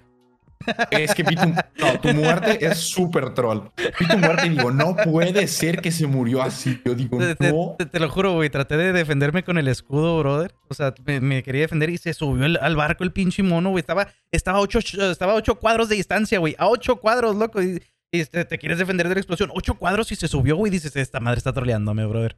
Está troleando el juego, brother. No, sí, pero cuando vi el clip, te, prometo, creo que eres de, los, de las muertes más tontas de la serie. Digo, güey, Qué triste, pero no, pero mira, lo poquito que estuviste y sí, el clip de Mariana, muy buen clip también. me dio muchísimo. ¿Sabes algo? Es que yo no soy jugador de, Minecraft. Yo, yo no, se entiende completamente. Entonces, como no juego Minecraft, yo, lo, yo, yo iba en plan más troll, más hacer desmadre y hasta donde llegue, ¿sabes? intentar colaborar con todos. Pero. Eh, eso está muy bien. Pero me di cuenta de que hoy en día sigue estando la tendencia de asustar al Mariana. O sea, hay gente que lo sigue asustando con el sonido, ¿sabes?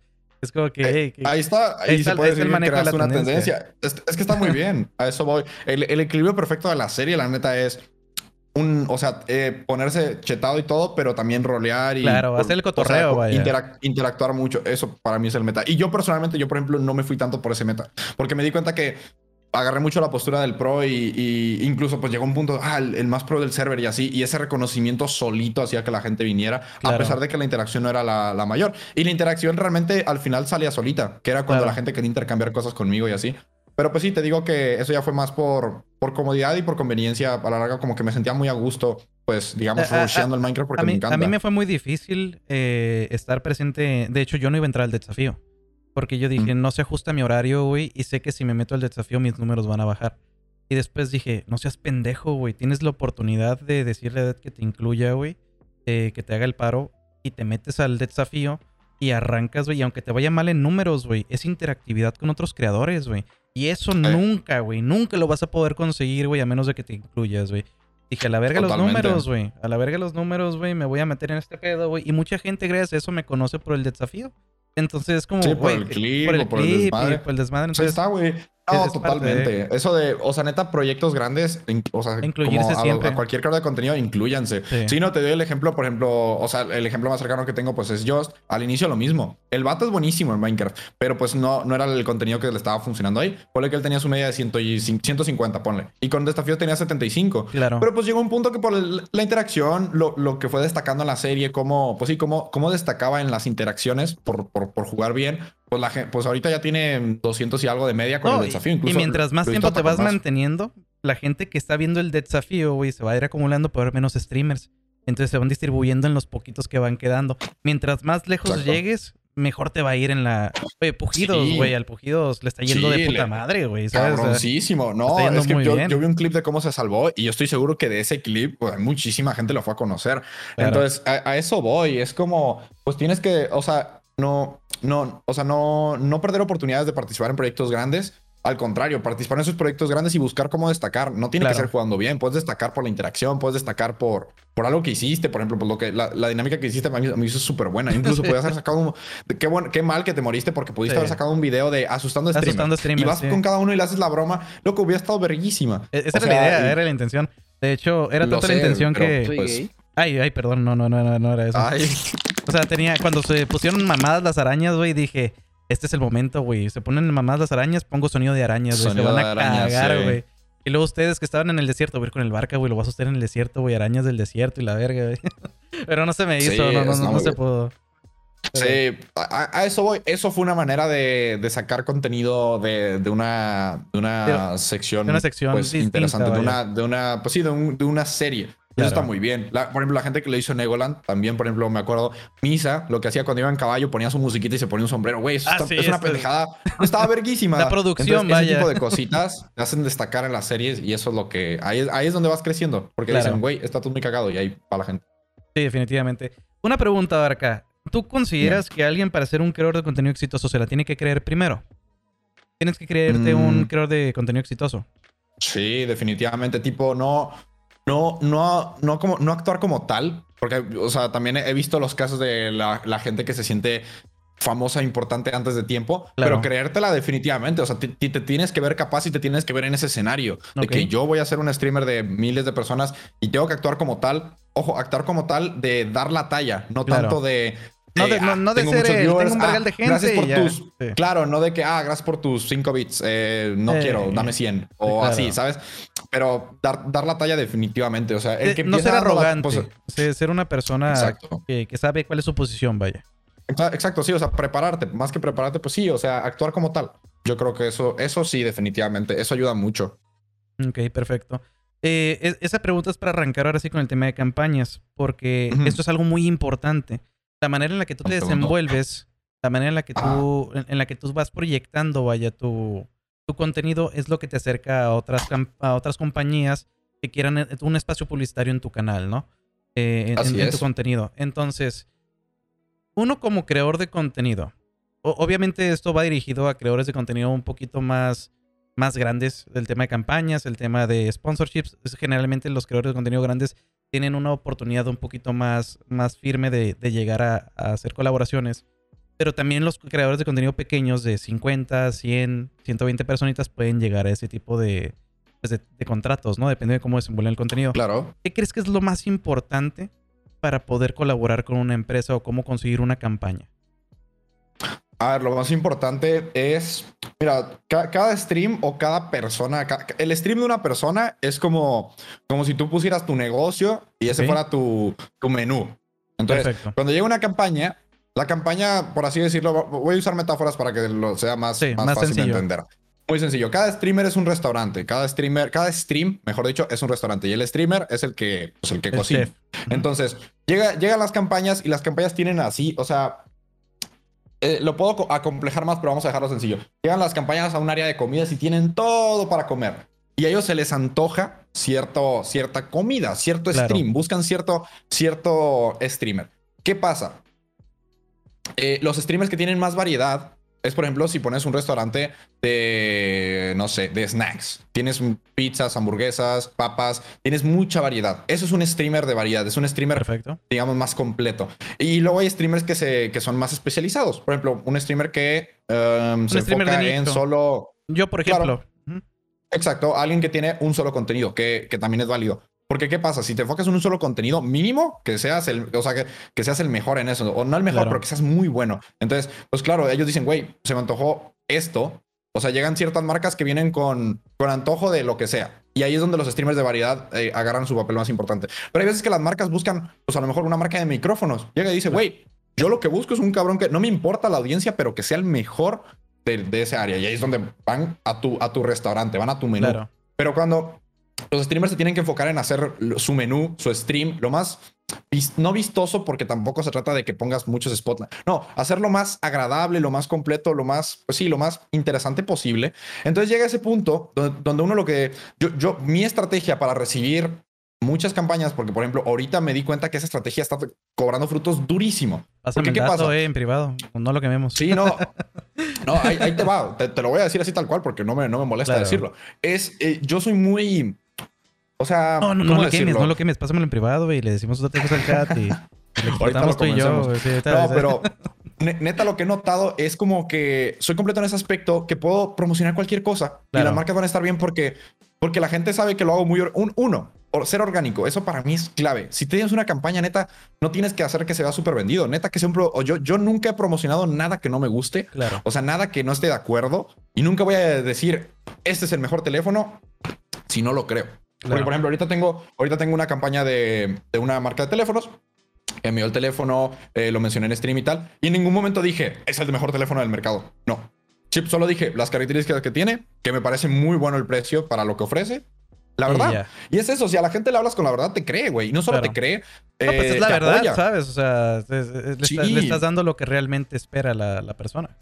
Exacto. Y la marca queda contenta porque eres honesto y porque ve, una reacción del público honesta. Yo les digo, gente, si están buscando un celular económico, váyanse por esto, está muy bueno. Pero yo solamente les hago la recomendación. No es como, cómprenlo ya, es el mejor que hay. Neta, o sea, no, no, estoy vendiendo humo, estoy vendiendo la verdad. Y eso, eh, el resultado en campañas anteriores es muy clave. Pero para empezar a, tener campañas es hacer tu stream atractivo. No solo atractivo, o sea, si, si ven que eres un streamer muy o sea, tú, tú primero haz tu stream a tu gusto y las marcas te van a empezar a buscar independientemente de lo, de lo que hagas. Pero también te doy muchos ejemplos de que si eres muy grosero no pasa nada. Si eres muy grosero, pero eres muy buen streamer, las marcas te van a gustar. Solo te van a decir, hey, no seas tan grosero durante la mención. Pero tú haz tu desmadre. Pero sí que es cierto que en mi caso, que no soy, o sea, que soy muy correcto. Por ejemplo, muy correcto en el aspecto de que, pues no soy machista, no me la juego con esas cosas, no, tampoco juego mucho con el humor negro. Sí, puedo llegar a hacer chistes de humor negro, pero no, no entras un directo mío y me la paso haciendo ese tipo de, de contexto. Vas con la línea de los términos y condiciones, vaya. Exacto. Y a la hora de hacer las menciones, pues sí, dejar contentas a las marcas. E incluso con las pequeñas menciones que tengas, tus primeras menciones, neta, que sean tu historial, que neta, o sea, las hagas muy bien, que las hagas muy. Que, dejes contenta a la marca y que dejes contenta a la gente con el resultado y a ti mismo. O sea, que tú de verdad veas la mención y digas, está padre, me gusta. Es una mención orgánica. Que sigo diciendo, la palabra orgánico en las menciones en todos los trabajos es clave. He visto mil y un menciones de que incluso me pasa. Eh, o sea, ayer justito estaba viendo un güey que le, tocó una campaña por historias y dijo el nombre mal de la marca. Es como, güey, te están, te, están, dando trabajo. sí, te están, o sea, a lo mejor ni le estaban pagando, le enviaron el producto, pero sigo diciendo, yo soy una marca y veo que este que este güey dice mal el nombre de la marca, ni siquiera se molesta en saber cómo se dice el nombre. Loco, yo no le mando nada. Claro. Entonces, se, se vale. No, y otras, otras, otras, empresas tampoco lo van a aceptar porque dicen, güey, si no pudo con esta, con esta marca, güey, Conmigo, güey, va a ser la misma, güey. Por eso es.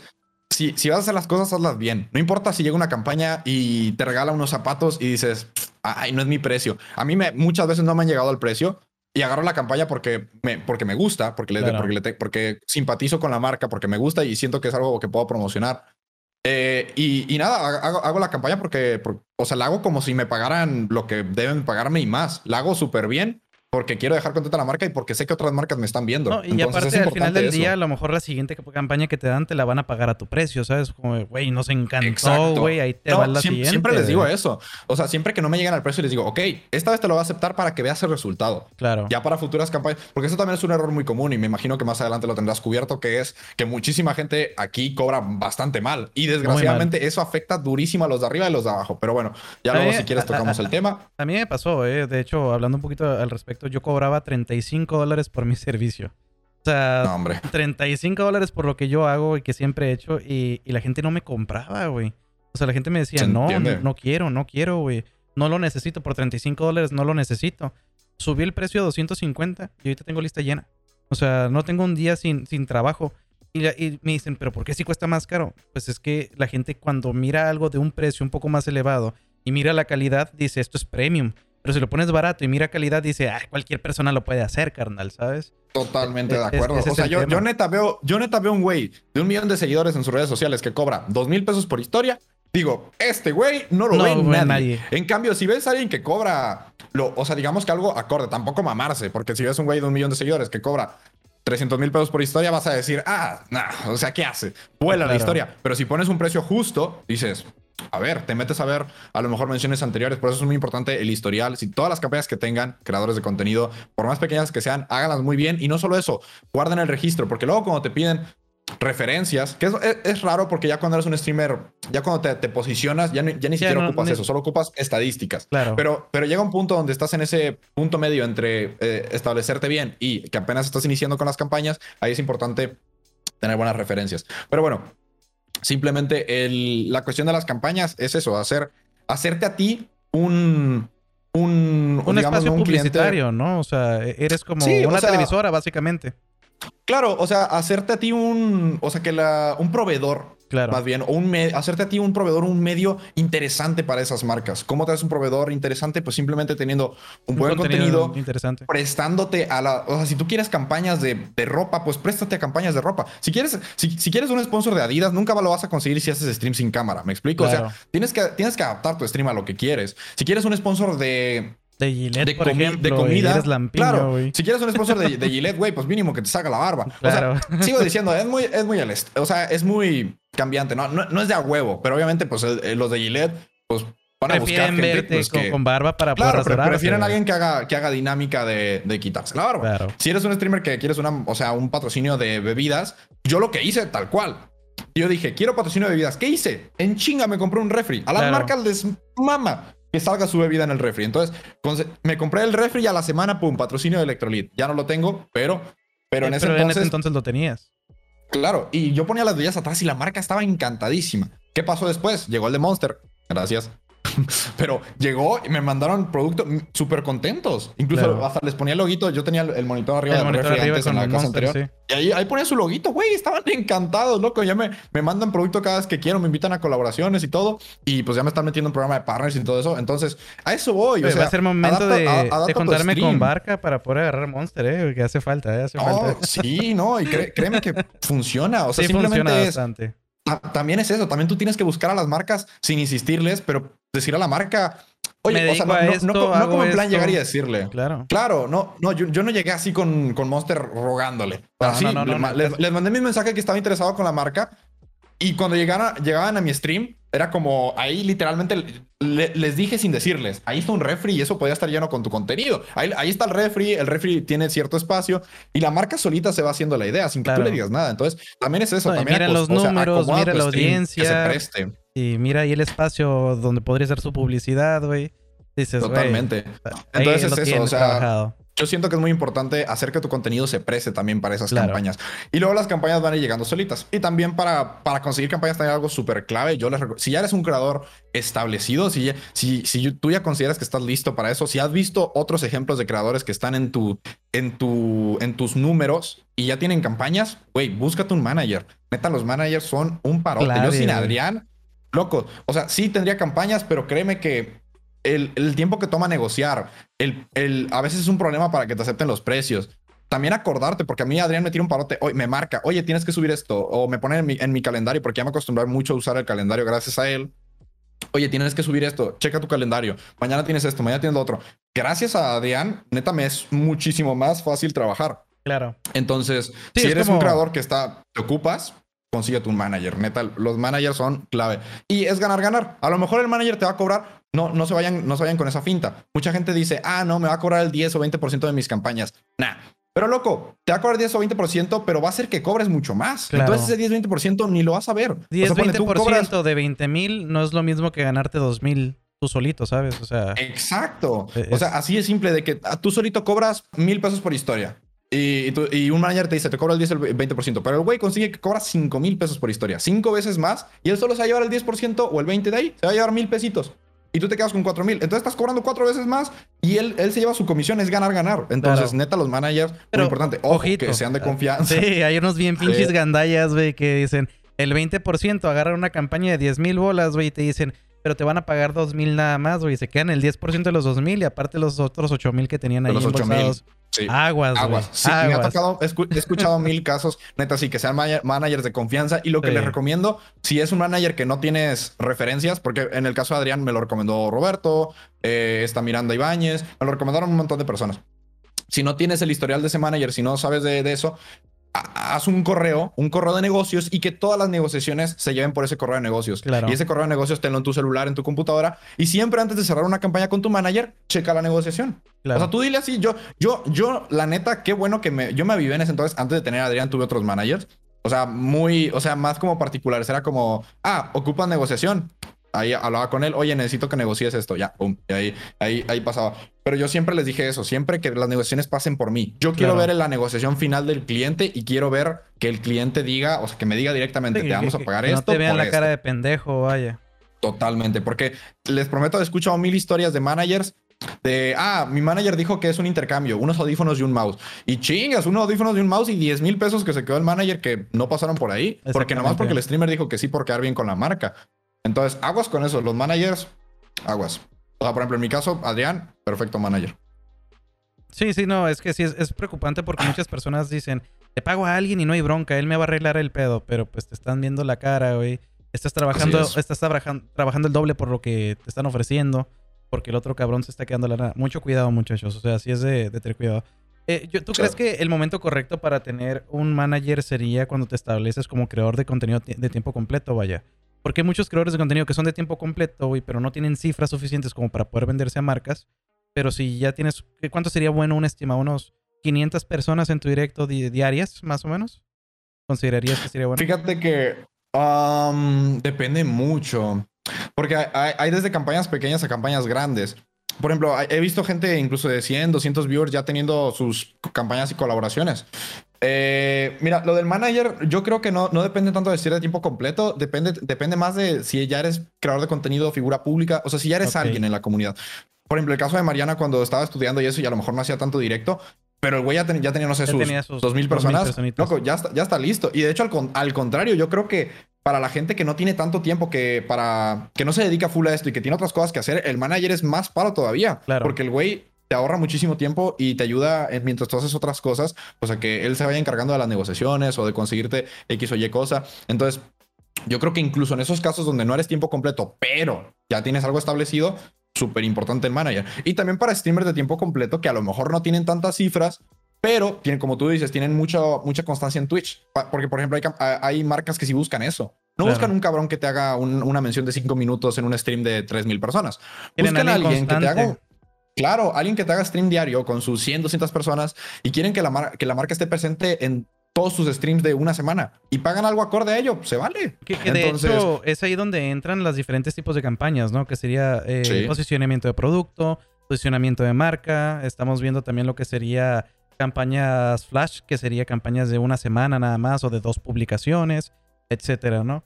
Eh, yo, sé que no es válido preguntar cuánto cobran eh, los, creadores de contenido, pero ¿hay alguna métrica que ustedes balanceen? ¿Tú cómo determinas el precio o cómo determina tu manager el precio de tu, de tu cobrar? Porque lo que tú cobras, lo que el Capone cobra, lo que Juan cobra, varía dependiendo de las cifras que tienen. Pero ¿hay algo ya establecido? ¿Ustedes conocen algo establecido? Yo tengo una lista de, precios establecidas que, yo conozco eh, por, pues, por, platicar con otros creadores, ¿no? Dice mi, mi estadística. Pero, ¿cómo tú determinas el valor de tu contenido? ¿Tu, tu barca cómo lo determinas? Eso es una pregunta buenísima. No te voy a mentir preguntando. Yo lo que más recomiendo es pregunta a creadores que tengan más o menos las mismas métricas que tú. Ojo, el error muy común es preguntarle a un creador y basarte en eso. No, eso está de la chingada. Pregúntale a un chingo de creadores. Yo me acuerdo que fui con Wherever, me dijo. Fui con, incluso con mis amigos, con Juan, con Ded, con Roberto. Incluso le preguntaba a mis amigos, a mis amigos que yo sé que, ojo, eso, pregunta a varios.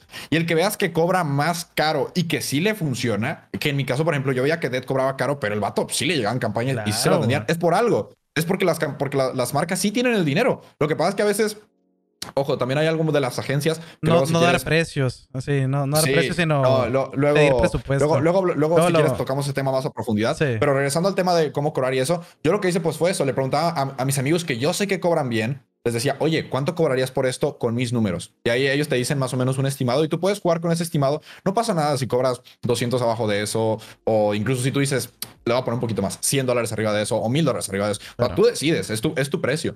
Pero sí, muy importante no, no aplica la misma porque ahora, ahora lo que estoy viendo con creadores nuevos, por ejemplo, no, no es por tirarle mierda a todos los TikTokers. Hay muchísimas excepciones, pero TikTokers claro, son personas que de la de, seis meses para atrás. Sí, no, de un día para otro, o, te digo, de, hace nada hacia aquí, loco, recibieron millones de seguidores. Y esos millones de seguidores no saben, no, no tienen conocimiento. Entonces, ¿qué haces? les ofreces dos mil pesos por historias de Insta, porque también ah, muchos han sabido mover sus seguidores de TikTok a Insta. Pone que tiene 300 mil seguidores en Insta y les ofreces mil pesos por una historia en Insta y para ellos es dinero. O sea, no los culpo. ¿Por qué? Porque no saben cómo se mueve el medio, vaya. Sí, te lo digo, te lo digo así, o sea, es tan simple como llevan poquito tiempo teniendo seguidores, entonces no tienen experiencia, no los culpo, pero te lo digo así, o sea, si llega, si te pongo a alguien que no tiene seguidores y de un día y al día siguiente tiene, le prestamos una cuenta de un millón de seguidores y le decimos, te damos 500 pesos por una historia. La persona lo va a hacer porque para ellos es dinero. Dinero es dinero y no los culpo. Pero, pero hay que saber valorar el trabajo y hay que, hay que ver la repercusión que tiene el hecho de que tú aceptes ese precio bajo. Porque es muy simple. Si, si tú, que tienes 500 mil seguidores en Instagram, aceptas una historia por 2 mil pesos, ¿qué va a pasar para el güey que tiene 300 mil seguidores? Tiene 200 mil seguidores menos que tú. Si tú cobraste 2 mil pesos por una historia y esa persona cobra lo justo, por así decirlo, que lo justo sería, no sé, 9 mil pesos. 9 mil pesos, 10 mil. Lo van a mandar a la chingada. Van a decir, güey, este dato tiene más seguidores que tú y me cobró menos. Entonces, esa es la repercusión que tiene el cobrar mal. Y neta, yo hago un énfasis cabroncísimo en eso. De hecho, yo, yo mi plan es, pues con el curso que estoy preparando, que de hecho se iba a desarrollar durante este mes, pero surgió lo del desafío y dije, claro lo vamos a posponer. Eh, lo que estoy preparando en ese curso es eso, hacer un poquito más público, porque de hecho existen fórmulas para calcular cuánto se debe cobrar uno. Esas fórmulas no son muy públicas. Mi, mi manager las tiene y la verdad nunca, nunca se las he preguntado porque porque va cambiando, el mercado se va actualizando y va creciendo mucho. Entonces, sí, es un algoritmo distinto diario. Entonces, lo que me gustaría hacer es ponerme, o sea, intentar neta contactar, al menos iniciarlo de a poquito, o sea, de la comunidad, luego México, luego LATAM, o sea, intentar crecerlo, intentar hacer un poquito más público eh, el cuánto se debe cobrar según qué estadísticas. Eh, este proyecto es el que me habías comentado, ¿no? Que querías dar como unas clases. Ah, ok, ya, perfecto, perfecto. Lo de las clases. y quería hacer una clase específica de cómo cobrar y eso dando más o menos estadísticas de, cómo yo fui creciendo y cómo mis precios fueron cambiando. Porque yo, al menos yo, Barca Gamer, como tú dices, yo, Barca Gamer, baso mis precios en más o menos. Yo, o sea, lo que, lo que te digo, lo primero que hice preguntarle a creadores. incluso grandes, pequeños y de mi talla y más pequeños que yo, o sea, para ir haciendo como, como tú dices, como tú dices, tu, un estudio estadística. De mercado, una estadística. Claro. O sea, tú dices, ah, pues este güey tiene el doble de viewers que yo y cobra por, por tirar un número mil dólares. Entonces yo voy a cobrar, yo tengo la mitad, voy a cobrar 500. Claro. Por empezar. Y luego te das cuenta que no, güey, que hay un güey que, está a tu talla que está cobrando 800 y están igualitos. Entonces dices, ah, espérate, lo voy a subir un poquito más. Y luego superas tantito a ese güey y dices, ah, yo voy a cobrar más que este güey. Y luego te vas acercando a, otro amigo tuyo y dices, ah, bueno, ya voy adaptando mi precio. Entonces, claro, lo, lo vas adaptando y lo vas cambiando. Los managers, por lo general, de lo que se encargan es que tienen varios talentos y basan sus precios en, pues, el mercado y en sus talentos. Claro. Porque neta, no sabes lo cansado que estoy de escuchar, o sea, a, amigos o conocidos, cobré esto por esto y es como Dios. El, otro día me pasó, así te lo digo, la campaña de Disney. Me preguntan, oye, ¿cuánto cobraste por, por lo, que, lo que hiciste de Disney? Yo les digo, ah, tanto. Me dicen, wow, es mucho. Yo les digo, no, es lo justo. ¿Cuánto cobraste tú? Me dicen una basura. Por tres acciones, una persona de miles de seguidores en redes, dos mil pesos por tres acciones. Digo, güey, se me mearon en tu cara y me dicen, es que te acabaste el presupuesto. No, no, no, no me acabé el presupuesto. No supiste. Yo peleé mi, yo peleé mi precio y tú no. Tú lo que tienes que hacer es decirle, no, no, no, no voy a aceptar ese precio ni a golpes. Y lo que van a decir es, Disney va, a regresar y va a decir, ah, no nos alcanzó para todo lo que queríamos. ¿Qué hacemos? Subimos el presupuesto porque dinero les sobra a las marcas. Entonces, no es que, es eso. Entonces, ese es el truco. Y ese es el problema de la mayoría de los creadores de contenido, que no ven la big picture, ¿saben? Que ven mucho por sí mismos. Son muy egoístas en ese aspecto. Entonces, al ver mucho por ellos mismos, al ver por el, por el resultado inmediato, la big picture, lo que es el futuro de las campañas en LATAM, la mandan a la, chingada, loco. Sí, definitivamente. totalmente. De hecho, desgraciadamente. Hay algo bien curioso, porque a mí cuando me preguntan, oye, ¿cuánto debo de cobrar? No le des un precio, güey. O sea, pídeles, diles, ¿cuánto es tu presupuesto para, eh, definido para mí? Van a decir, no, pues, tanta lana, güey. Eso es importante. Tanta, tanta lana, güey, tenemos para poder invertirte. ¿Sabes qué? Yo cobro más de eso, yo cobro tanto, yo, yo cobro tanto. Y ellos ya te van a empezar a regatear, bueno, te podemos ofrecer tanto, güey. Porque si tú llegas con un precio, a lo mejor ellos te podían pagar el doble o el triple, o tenían la intención de hacerlo. Y tú te malbarataste. Entonces, mejor siempre, ¿cuál es el presupuesto que tienes para mí? esa para mí es la base, la base de, cualquier negocio, ¿no? ¿Cuánto quieres gastar, güey? Me, parece muy bien. Incluso yo, yo recomiendo ya cuando llega un punto que estás, eh, ya, ya estás en tu posición, ya incluso a mí me llegan a decir, oye, queremos esto, esto, o sea, me dicen un chingo de cosas, queremos estas acciones, ta, ta, ta. Yo les digo, ah, ok, yo le, para la neta, para no hacer perder tiempo a la otra persona y no perder tiempo yo, les digo, mira, por esas acciones yo te cobro esto, esto y esto ya, y me salgo. Pero también es muy válido lo que tú dices, lo del presupuesto. Yo lo del presupuesto lo aplico mucho cuando llegan marcas grandes, porque es cierto que a veces, si tú le dices, cobra esto, esto, esto, y la marca tenía el doble de presupuesto para ti, te perdiste ese presupuesto por andarle diciendo tu precio. Entonces, yo mi precio lo digo más cuando llegan marcas, más amateurs, más nuevas. Más directas, ¿no? Como, ah, quiero tres acciones. Y, ah, bueno, pues por tres acciones. Hay, o sea, amigos míos me han dicho algo muy cierto. Amigos más maduros y más conocedores del mercado me han dicho, güey, yo cobro esto. Si a mí me, o sea, si mi manager o sea, si mi manager, si la agencia que me trae la campaña se lleva el doble de lo que estoy cobrando, pues bien por ellos. Yo, yo, yo cobro esto, es mi precio. A mí me, da igual cuánto se lleven los demás. Y también es válido. Yo honestamente también no me, no me Te sacas de bronca, ¿sabes? Te sacas de bronca. Sí, o sea, yo, cobro lo que para mí es justo. Si me pagan eso, yo dejo a la marca contenta y la marca me va a seguir buscando. Pero eso, eso también puede perjudicar a futuro todo lo que sea el movimiento de, de cobros, ¿no? Porque pues si te van a pagar más, te van a pagar el doble y tú te quedas con tu precio, bueno, pues al final del día no estás evolucionando, ah, no estás creciendo. No, claro. No, no, no, no, no me refiero, sí, tampoco me refiero a eso. Me refiero más cuando se quieren pasar de lista las agencias. Me explico, cuando no te dicen, cuando, no te, dicen. cuando te dicen, ah, solo, solo ofrecieron esto, y tú dices, no, yo cobro esto, y te lo suben, y en realidad te lo podían subir más. A eso me refiero. Porque eso, eso tarde, tarde, o temprano la agencia se va a descubrir que no te está dando todo el presupuesto, ¿sabes? Entonces, si la marca queda contenta y te vuelve a buscar, te va a buscar, o sea, digamos que la, las marcas no van a bajar su presupuesto. claro, tu, tu, precio, tu precio va a ir subiendo y, y solita la agencia o sea, por su engaño, pues a la larga se va a quedar sin ganancia por, por andar mintiendo, güey. Entonces, esa es la cosa. Claro, sí. A eso me refiero más, pero sí tienes toda la razón en eso. Tampoco se trata, porque conozco, ojo, me llegó, me llegó un caso. Una, una, una vez me manda campañas, una, una chava que conozco de aquí, que me manda varias campañas y que muchas no, yo no se las acepto, pero conozco gente que sí se las acepta. Y luego ya conmigo me dice, ah, mira, esta sí tenemos presupuesto para ti. Digo, ah, chingón. La que no tienes, bye. Entonces, claro. y, me, y, me, dice, o sea, la primera vez que, que interactuamos me acuerdo que se saca de pedo con mis precios y me pasa una lista de cuánto cobran creadores pues de grandes y que yo conozco, claro, y que yo conozco. Y, de que voy viendo los números, o sea, voy viendo qué creadores son y veo lo que cobran y digo, güey, es una mentada de madre, cobran baratísimo. Loco, o sea, te hablo de que gente que tiene el doble de seguidores que yo y, cobran y cobraba la mitad que yo. Creo hasta la... De hecho, varios son conocidos míos y creo que ya, ya fueron actualizando sus precios por suerte. Pero en ese entonces yo decía, ¿cómo puede ser que cobren tan mal? Claro. Loco, digo, con razón, con razón los agarran a ellos a las campañas y ya no agarran a nadie más. O con razón llegan campañas, o sea, me han llegado campañas compartidas y incluso en, casos de amigos míos, donde yo digo, me busca X marca y, yo, y no, me llega el precio. Y al día siguiente busco que a X personas sí le llegó el precio. Y digo, ah, qué chingón, se acabaron el presupuesto en esa persona. Pero luego voy viendo el presupuesto de la campaña y no, no es que se acabaron el presupuesto en este güey, es que esa persona aceptó el presupuesto que le dieron. Y eso está mal. ¿Por qué?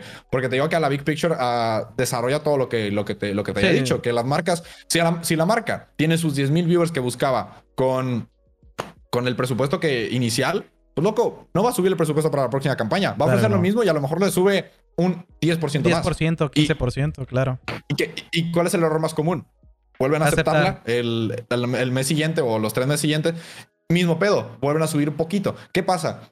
Cuando, cuando todos los streamers cobren bien y le digan no, no, no, no, no, no. Tienen que elevar el doble, el triple. ¿Y a quién agarramos? Claro. Claro, o sea, no, las, las campañas literalmente van a decir no tenemos te, agarras a alguien más pequeño, te, agarras a alguien mucho más pequeño, te agarras al doble de presupuesto y le inviertes, ¿sabes? Porque, porque al final de cuentas. Ese es el movimiento que hay que hacer. Ese es el, Yo creo que neta, cuando hagamos ese cambio, loco. Sí, yo creo que va a evolucionar Latinoamérica. O sea, vivir de streamer, neta, va a ser una realidad muchísimo más. O sea, mucho, muchísimo más uh, approachable. No sé cómo. Más. Sí, va a ser más uh, provechoso, más, realista. Sí, claro. E, en ese, en ese punto, porque lo he notado mucho. Mucha gente piensa que neta, eh, o sea, te tiene que ir bien de, viewers. Y, loco. E, eso es algo muy curioso, porque yo hace poquito estaba hablando con, con, Roberto la semana pasada y le comento: hay muchos creadores de contenido que tienen tres o cuatro veces más viewers que yo y cobran cuatro veces menos que yo. Entonces. sí, totalmente. Y, y, me, y, dicen, ¿por qué cobras tanto, güey? Si tienes menos gente que yo, pues porque sé venderme, güey. Porque no solamente cobro con suscriptores y, con, y con bits, vaya. También lo que tengo es mi negocio de, de, asesorías de audio, asesoría de iluminación, configuración de cámara. Doy coaching también personalizado, tengo mis clases, o sea, tengo varias cosas que me van generando y estoy invirtiendo en negocios que sean pasivos, que me generen activos, vaya. La música que estoy haciendo ahorita, por ejemplo, GG Records, que es la productora que acabo de sacar hace poco, estamos sacando música sin copyright y dije, vamos a sacar música sin copyright porque es lo que se está vendiendo ahorita, güey. Twitch lo necesita, que la gente lo consuma. Y eso va generando, generando. Y me dicen, pero ¿por qué, por qué ganas más que yo? Pues porque sé venderme, güey. Pero si tú no te sabes vender, güey, pues está difícil. A lo mejor tú puedes tener una campaña de 3 mil, 4 mil pesos, güey. Pero pues yo con una hora de mi trabajo gano 4 mil pesos, ¿sabes? O sea, genero el doble. Estoy de acuerdo. Es que es eso, güey. Eh, y más allá de eso, es muy importante porque también la gente piensa que un güey que tiene muchos viewers gana más que, por ejemplo, la gente puede pensar que por tirar a alguien que tiene 10.000 personas, automáticamente, como yo tengo, no sé, 2.000, 2.500, 3.000, gana más que, gana más que yo. estoy seguro que no, ah. porque mucha gente no sabe que realmente, eh, por ejemplo, en mi caso, yo tengo algo que me encanta neta de, mi caso y no es por echarnos flores ni mucho menos, pero es que todas mis redes sociales están a la par. Es como, tengo casi millón en Insta, casi millón en Twitter, millón y medio en YouTube, millón y medio en Twitch. O sea, tengo, tengo todas mis redes a la par. ¿Qué hace eso? Neta que puedo trabajar en cualquier mercado. Y neta, lo que no sabe la, mucha gente es que yo neta no, no es como que gano todo de Twitch. Realmente Twitch poniéndolo en retrospectiva con mis ingresos. Es como el, eh, extra. Mensuales. Sí, no, no el extra. O sea, sí, sí, es una gran parte de mis ingresos, pero tomando en cuenta que es lo que más hago, para que neta vean que, que hago muchas horas por gusto, es como el 40% de mis ingresos. Yo creo que 30, 35% de mis ingresos. Lo demás son campañas. Campañas es un porcentaje altísimo. Te hablo de que campañas fácil es un 50, 60%. Y, y lo demás, eh, o sea, pone que 30%, 30 Twitch, 10% YouTube, 60% campañas. Y a veces hasta más. Hay, campañas que son a largo plazo que... Que te pagan muchísimo más. Claro. Claro, y es que está muy, está muy bien hecho. Eh, o sea, y, es, y eso porque, como tú dices, me sé vender y no solo eso. Soy, soy un, buen, un buen candidato para campañas porque tengo muy buen engagement. Porque de verdad la, gente me, me, tiene. Yo le tengo confianza a mi gente y mi gente tiene confianza en mí porque no les vendo, no les vendo cualquier cosa, les vendo marcas que, yo estoy de acuerdo. Que eso es muy, muy interesante, ¿no? La relevancia del creador de contenido. Porque en el momento en el cual tú vendes un producto mierda como el mejor producto del mercado, en ese momento tu relevancia se va a la chingada, güey. Entonces tienes que ser muy correcto al momento de vender tu espacio. A mí, a mí me han llegado marcas de micrófonos que, son malitas, vaya.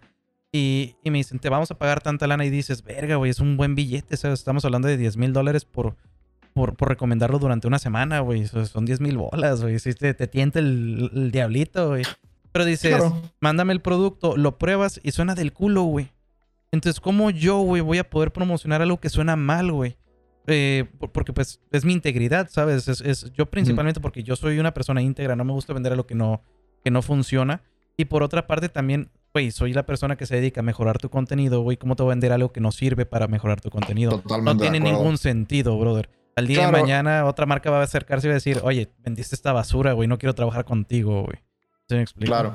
No, más allá de más, importante que, marcas que, vean que vendiste algo que no, la gente pierdes credibilidad y, esa, y esa credibilidad en, campañas te manda la chingada porque nadie te va a hacer caso. Tú el día de mañana vas a recomendar otra cosa y es como el pastor mentiroso, loco. Les vendiste una vez, la, segunda, algunos te la van a creer y si les vuelves a mentir, loco, no te va a creer nadie. Entonces, hay, como una línea. Yo, yo también estoy de acuerdo con lo que dices.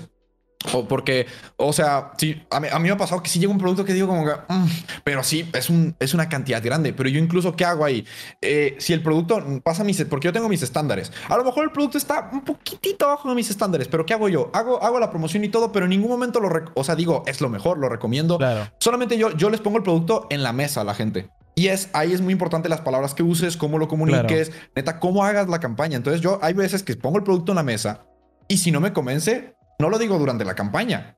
Acaba la campaña y yo les digo, chat, lo que no me, o sea, me gustó esta campaña porque luego también esa experiencia digo, ah, pues esta campaña estuvo chida en esto, esto, esto, no me gustó tanto el resultado de esto, esto, esto. Te digo, no lo dices durante la campaña, pero mantienes tu, tu integridad, mantienes tu durante contrato te mantienes, te mantienes el, el, sí, te mantienes en, línea. en, ningún momento, en ningún momento ni bueno ni malo está. Claro, y que nunca cruce tus principios y tus estándares. Eso es muy importante, porque tampoco yo nunca voy a regañar, regañar a nadie que haga una campaña súper bien pagada de un juego que digo, no está chido. Por ejemplo, te doy un, un ejemplo súper random, que llega a mí me llega un juego de móvil que yo la neta, si no llega, si no me, si no me dice de jugarlo, yo no lo juego. Claro. O sea, llega X juego.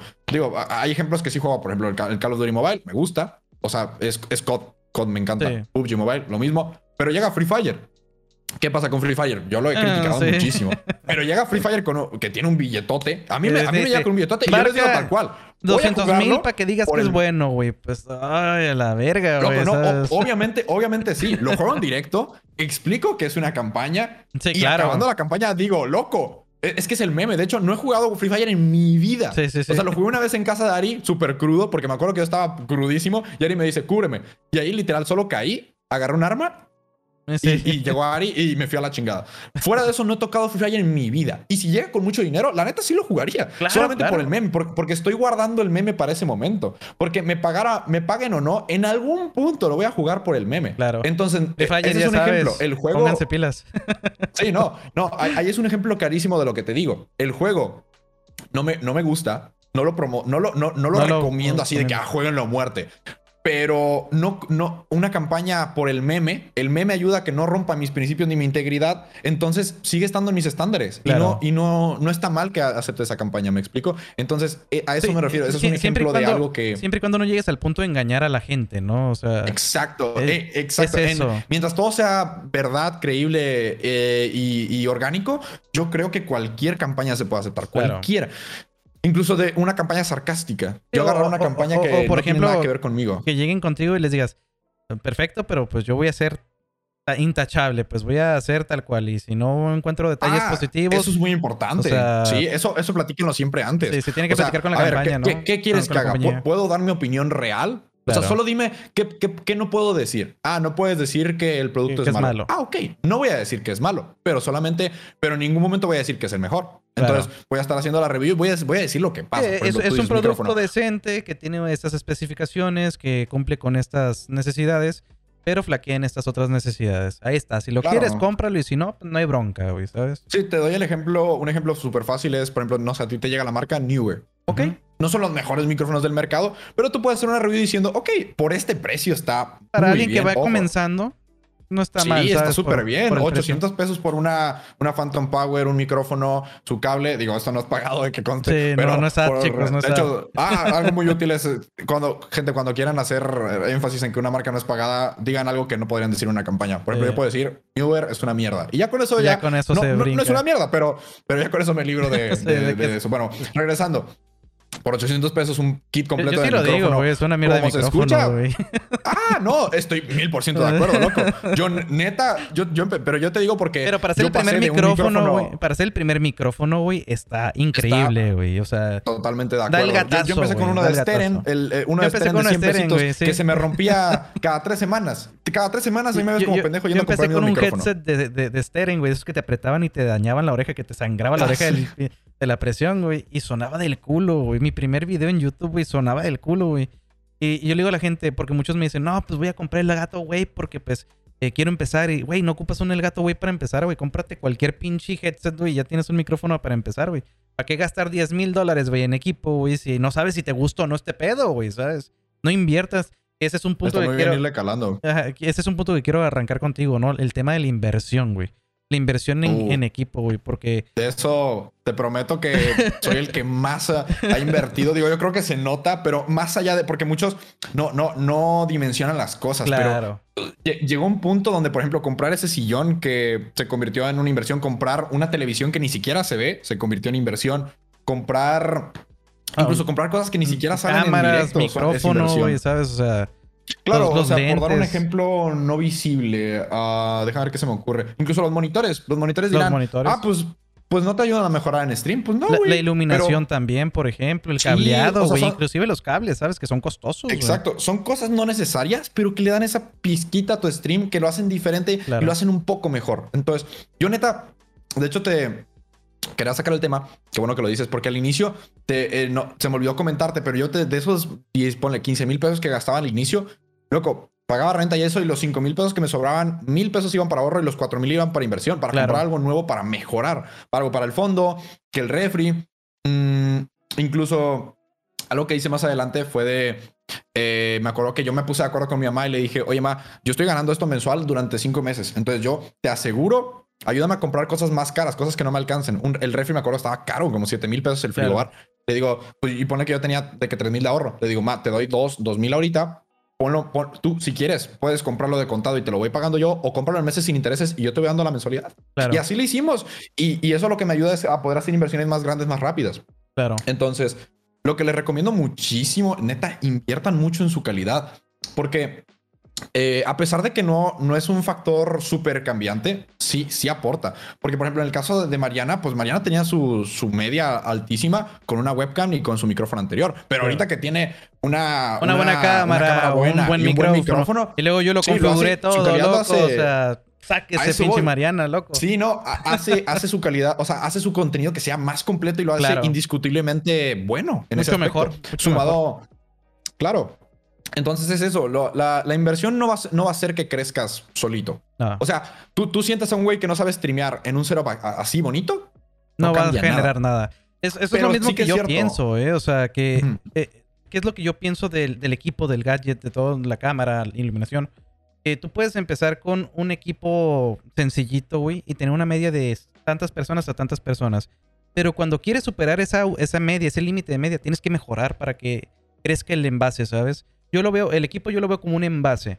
Tienes 50 viewers, pero si compras el mejor micrófono y la mejor cámara del mercado, vas a tener 50 viewers de todas maneras, pero con la capacidad de poder darle gusto a más personas más adelante, ¿sabes? Claro. Es así como yo lo veo, son la, envases. La inversión, no, la inversión no va a tener cambios inmediatos, inmediatos. en, lo, en, lo, absoluto. Pero lo que sí he notado es, o sea, es, lo que te También depende de qué te dedicas, de que, de que sí, sí, por ejemplo, el para mí de los mejores setups, o si no es que el mejor, el de Juan, buenísimo. Si tú sientas a un streamer que no sabe hacer nada, o sea, ojo, ojo, ojo, no, no, no, es por decir que nadie sabe hacer nada. Cada quien sabe hacer algo y cada quien sabe Alguien que sea novato, que no tenga la integridad. alguien que no tiene experiencia. Tú lo, lo sientas ahí en un setup increíble a jugar Fortnite y no va a tener más viewers.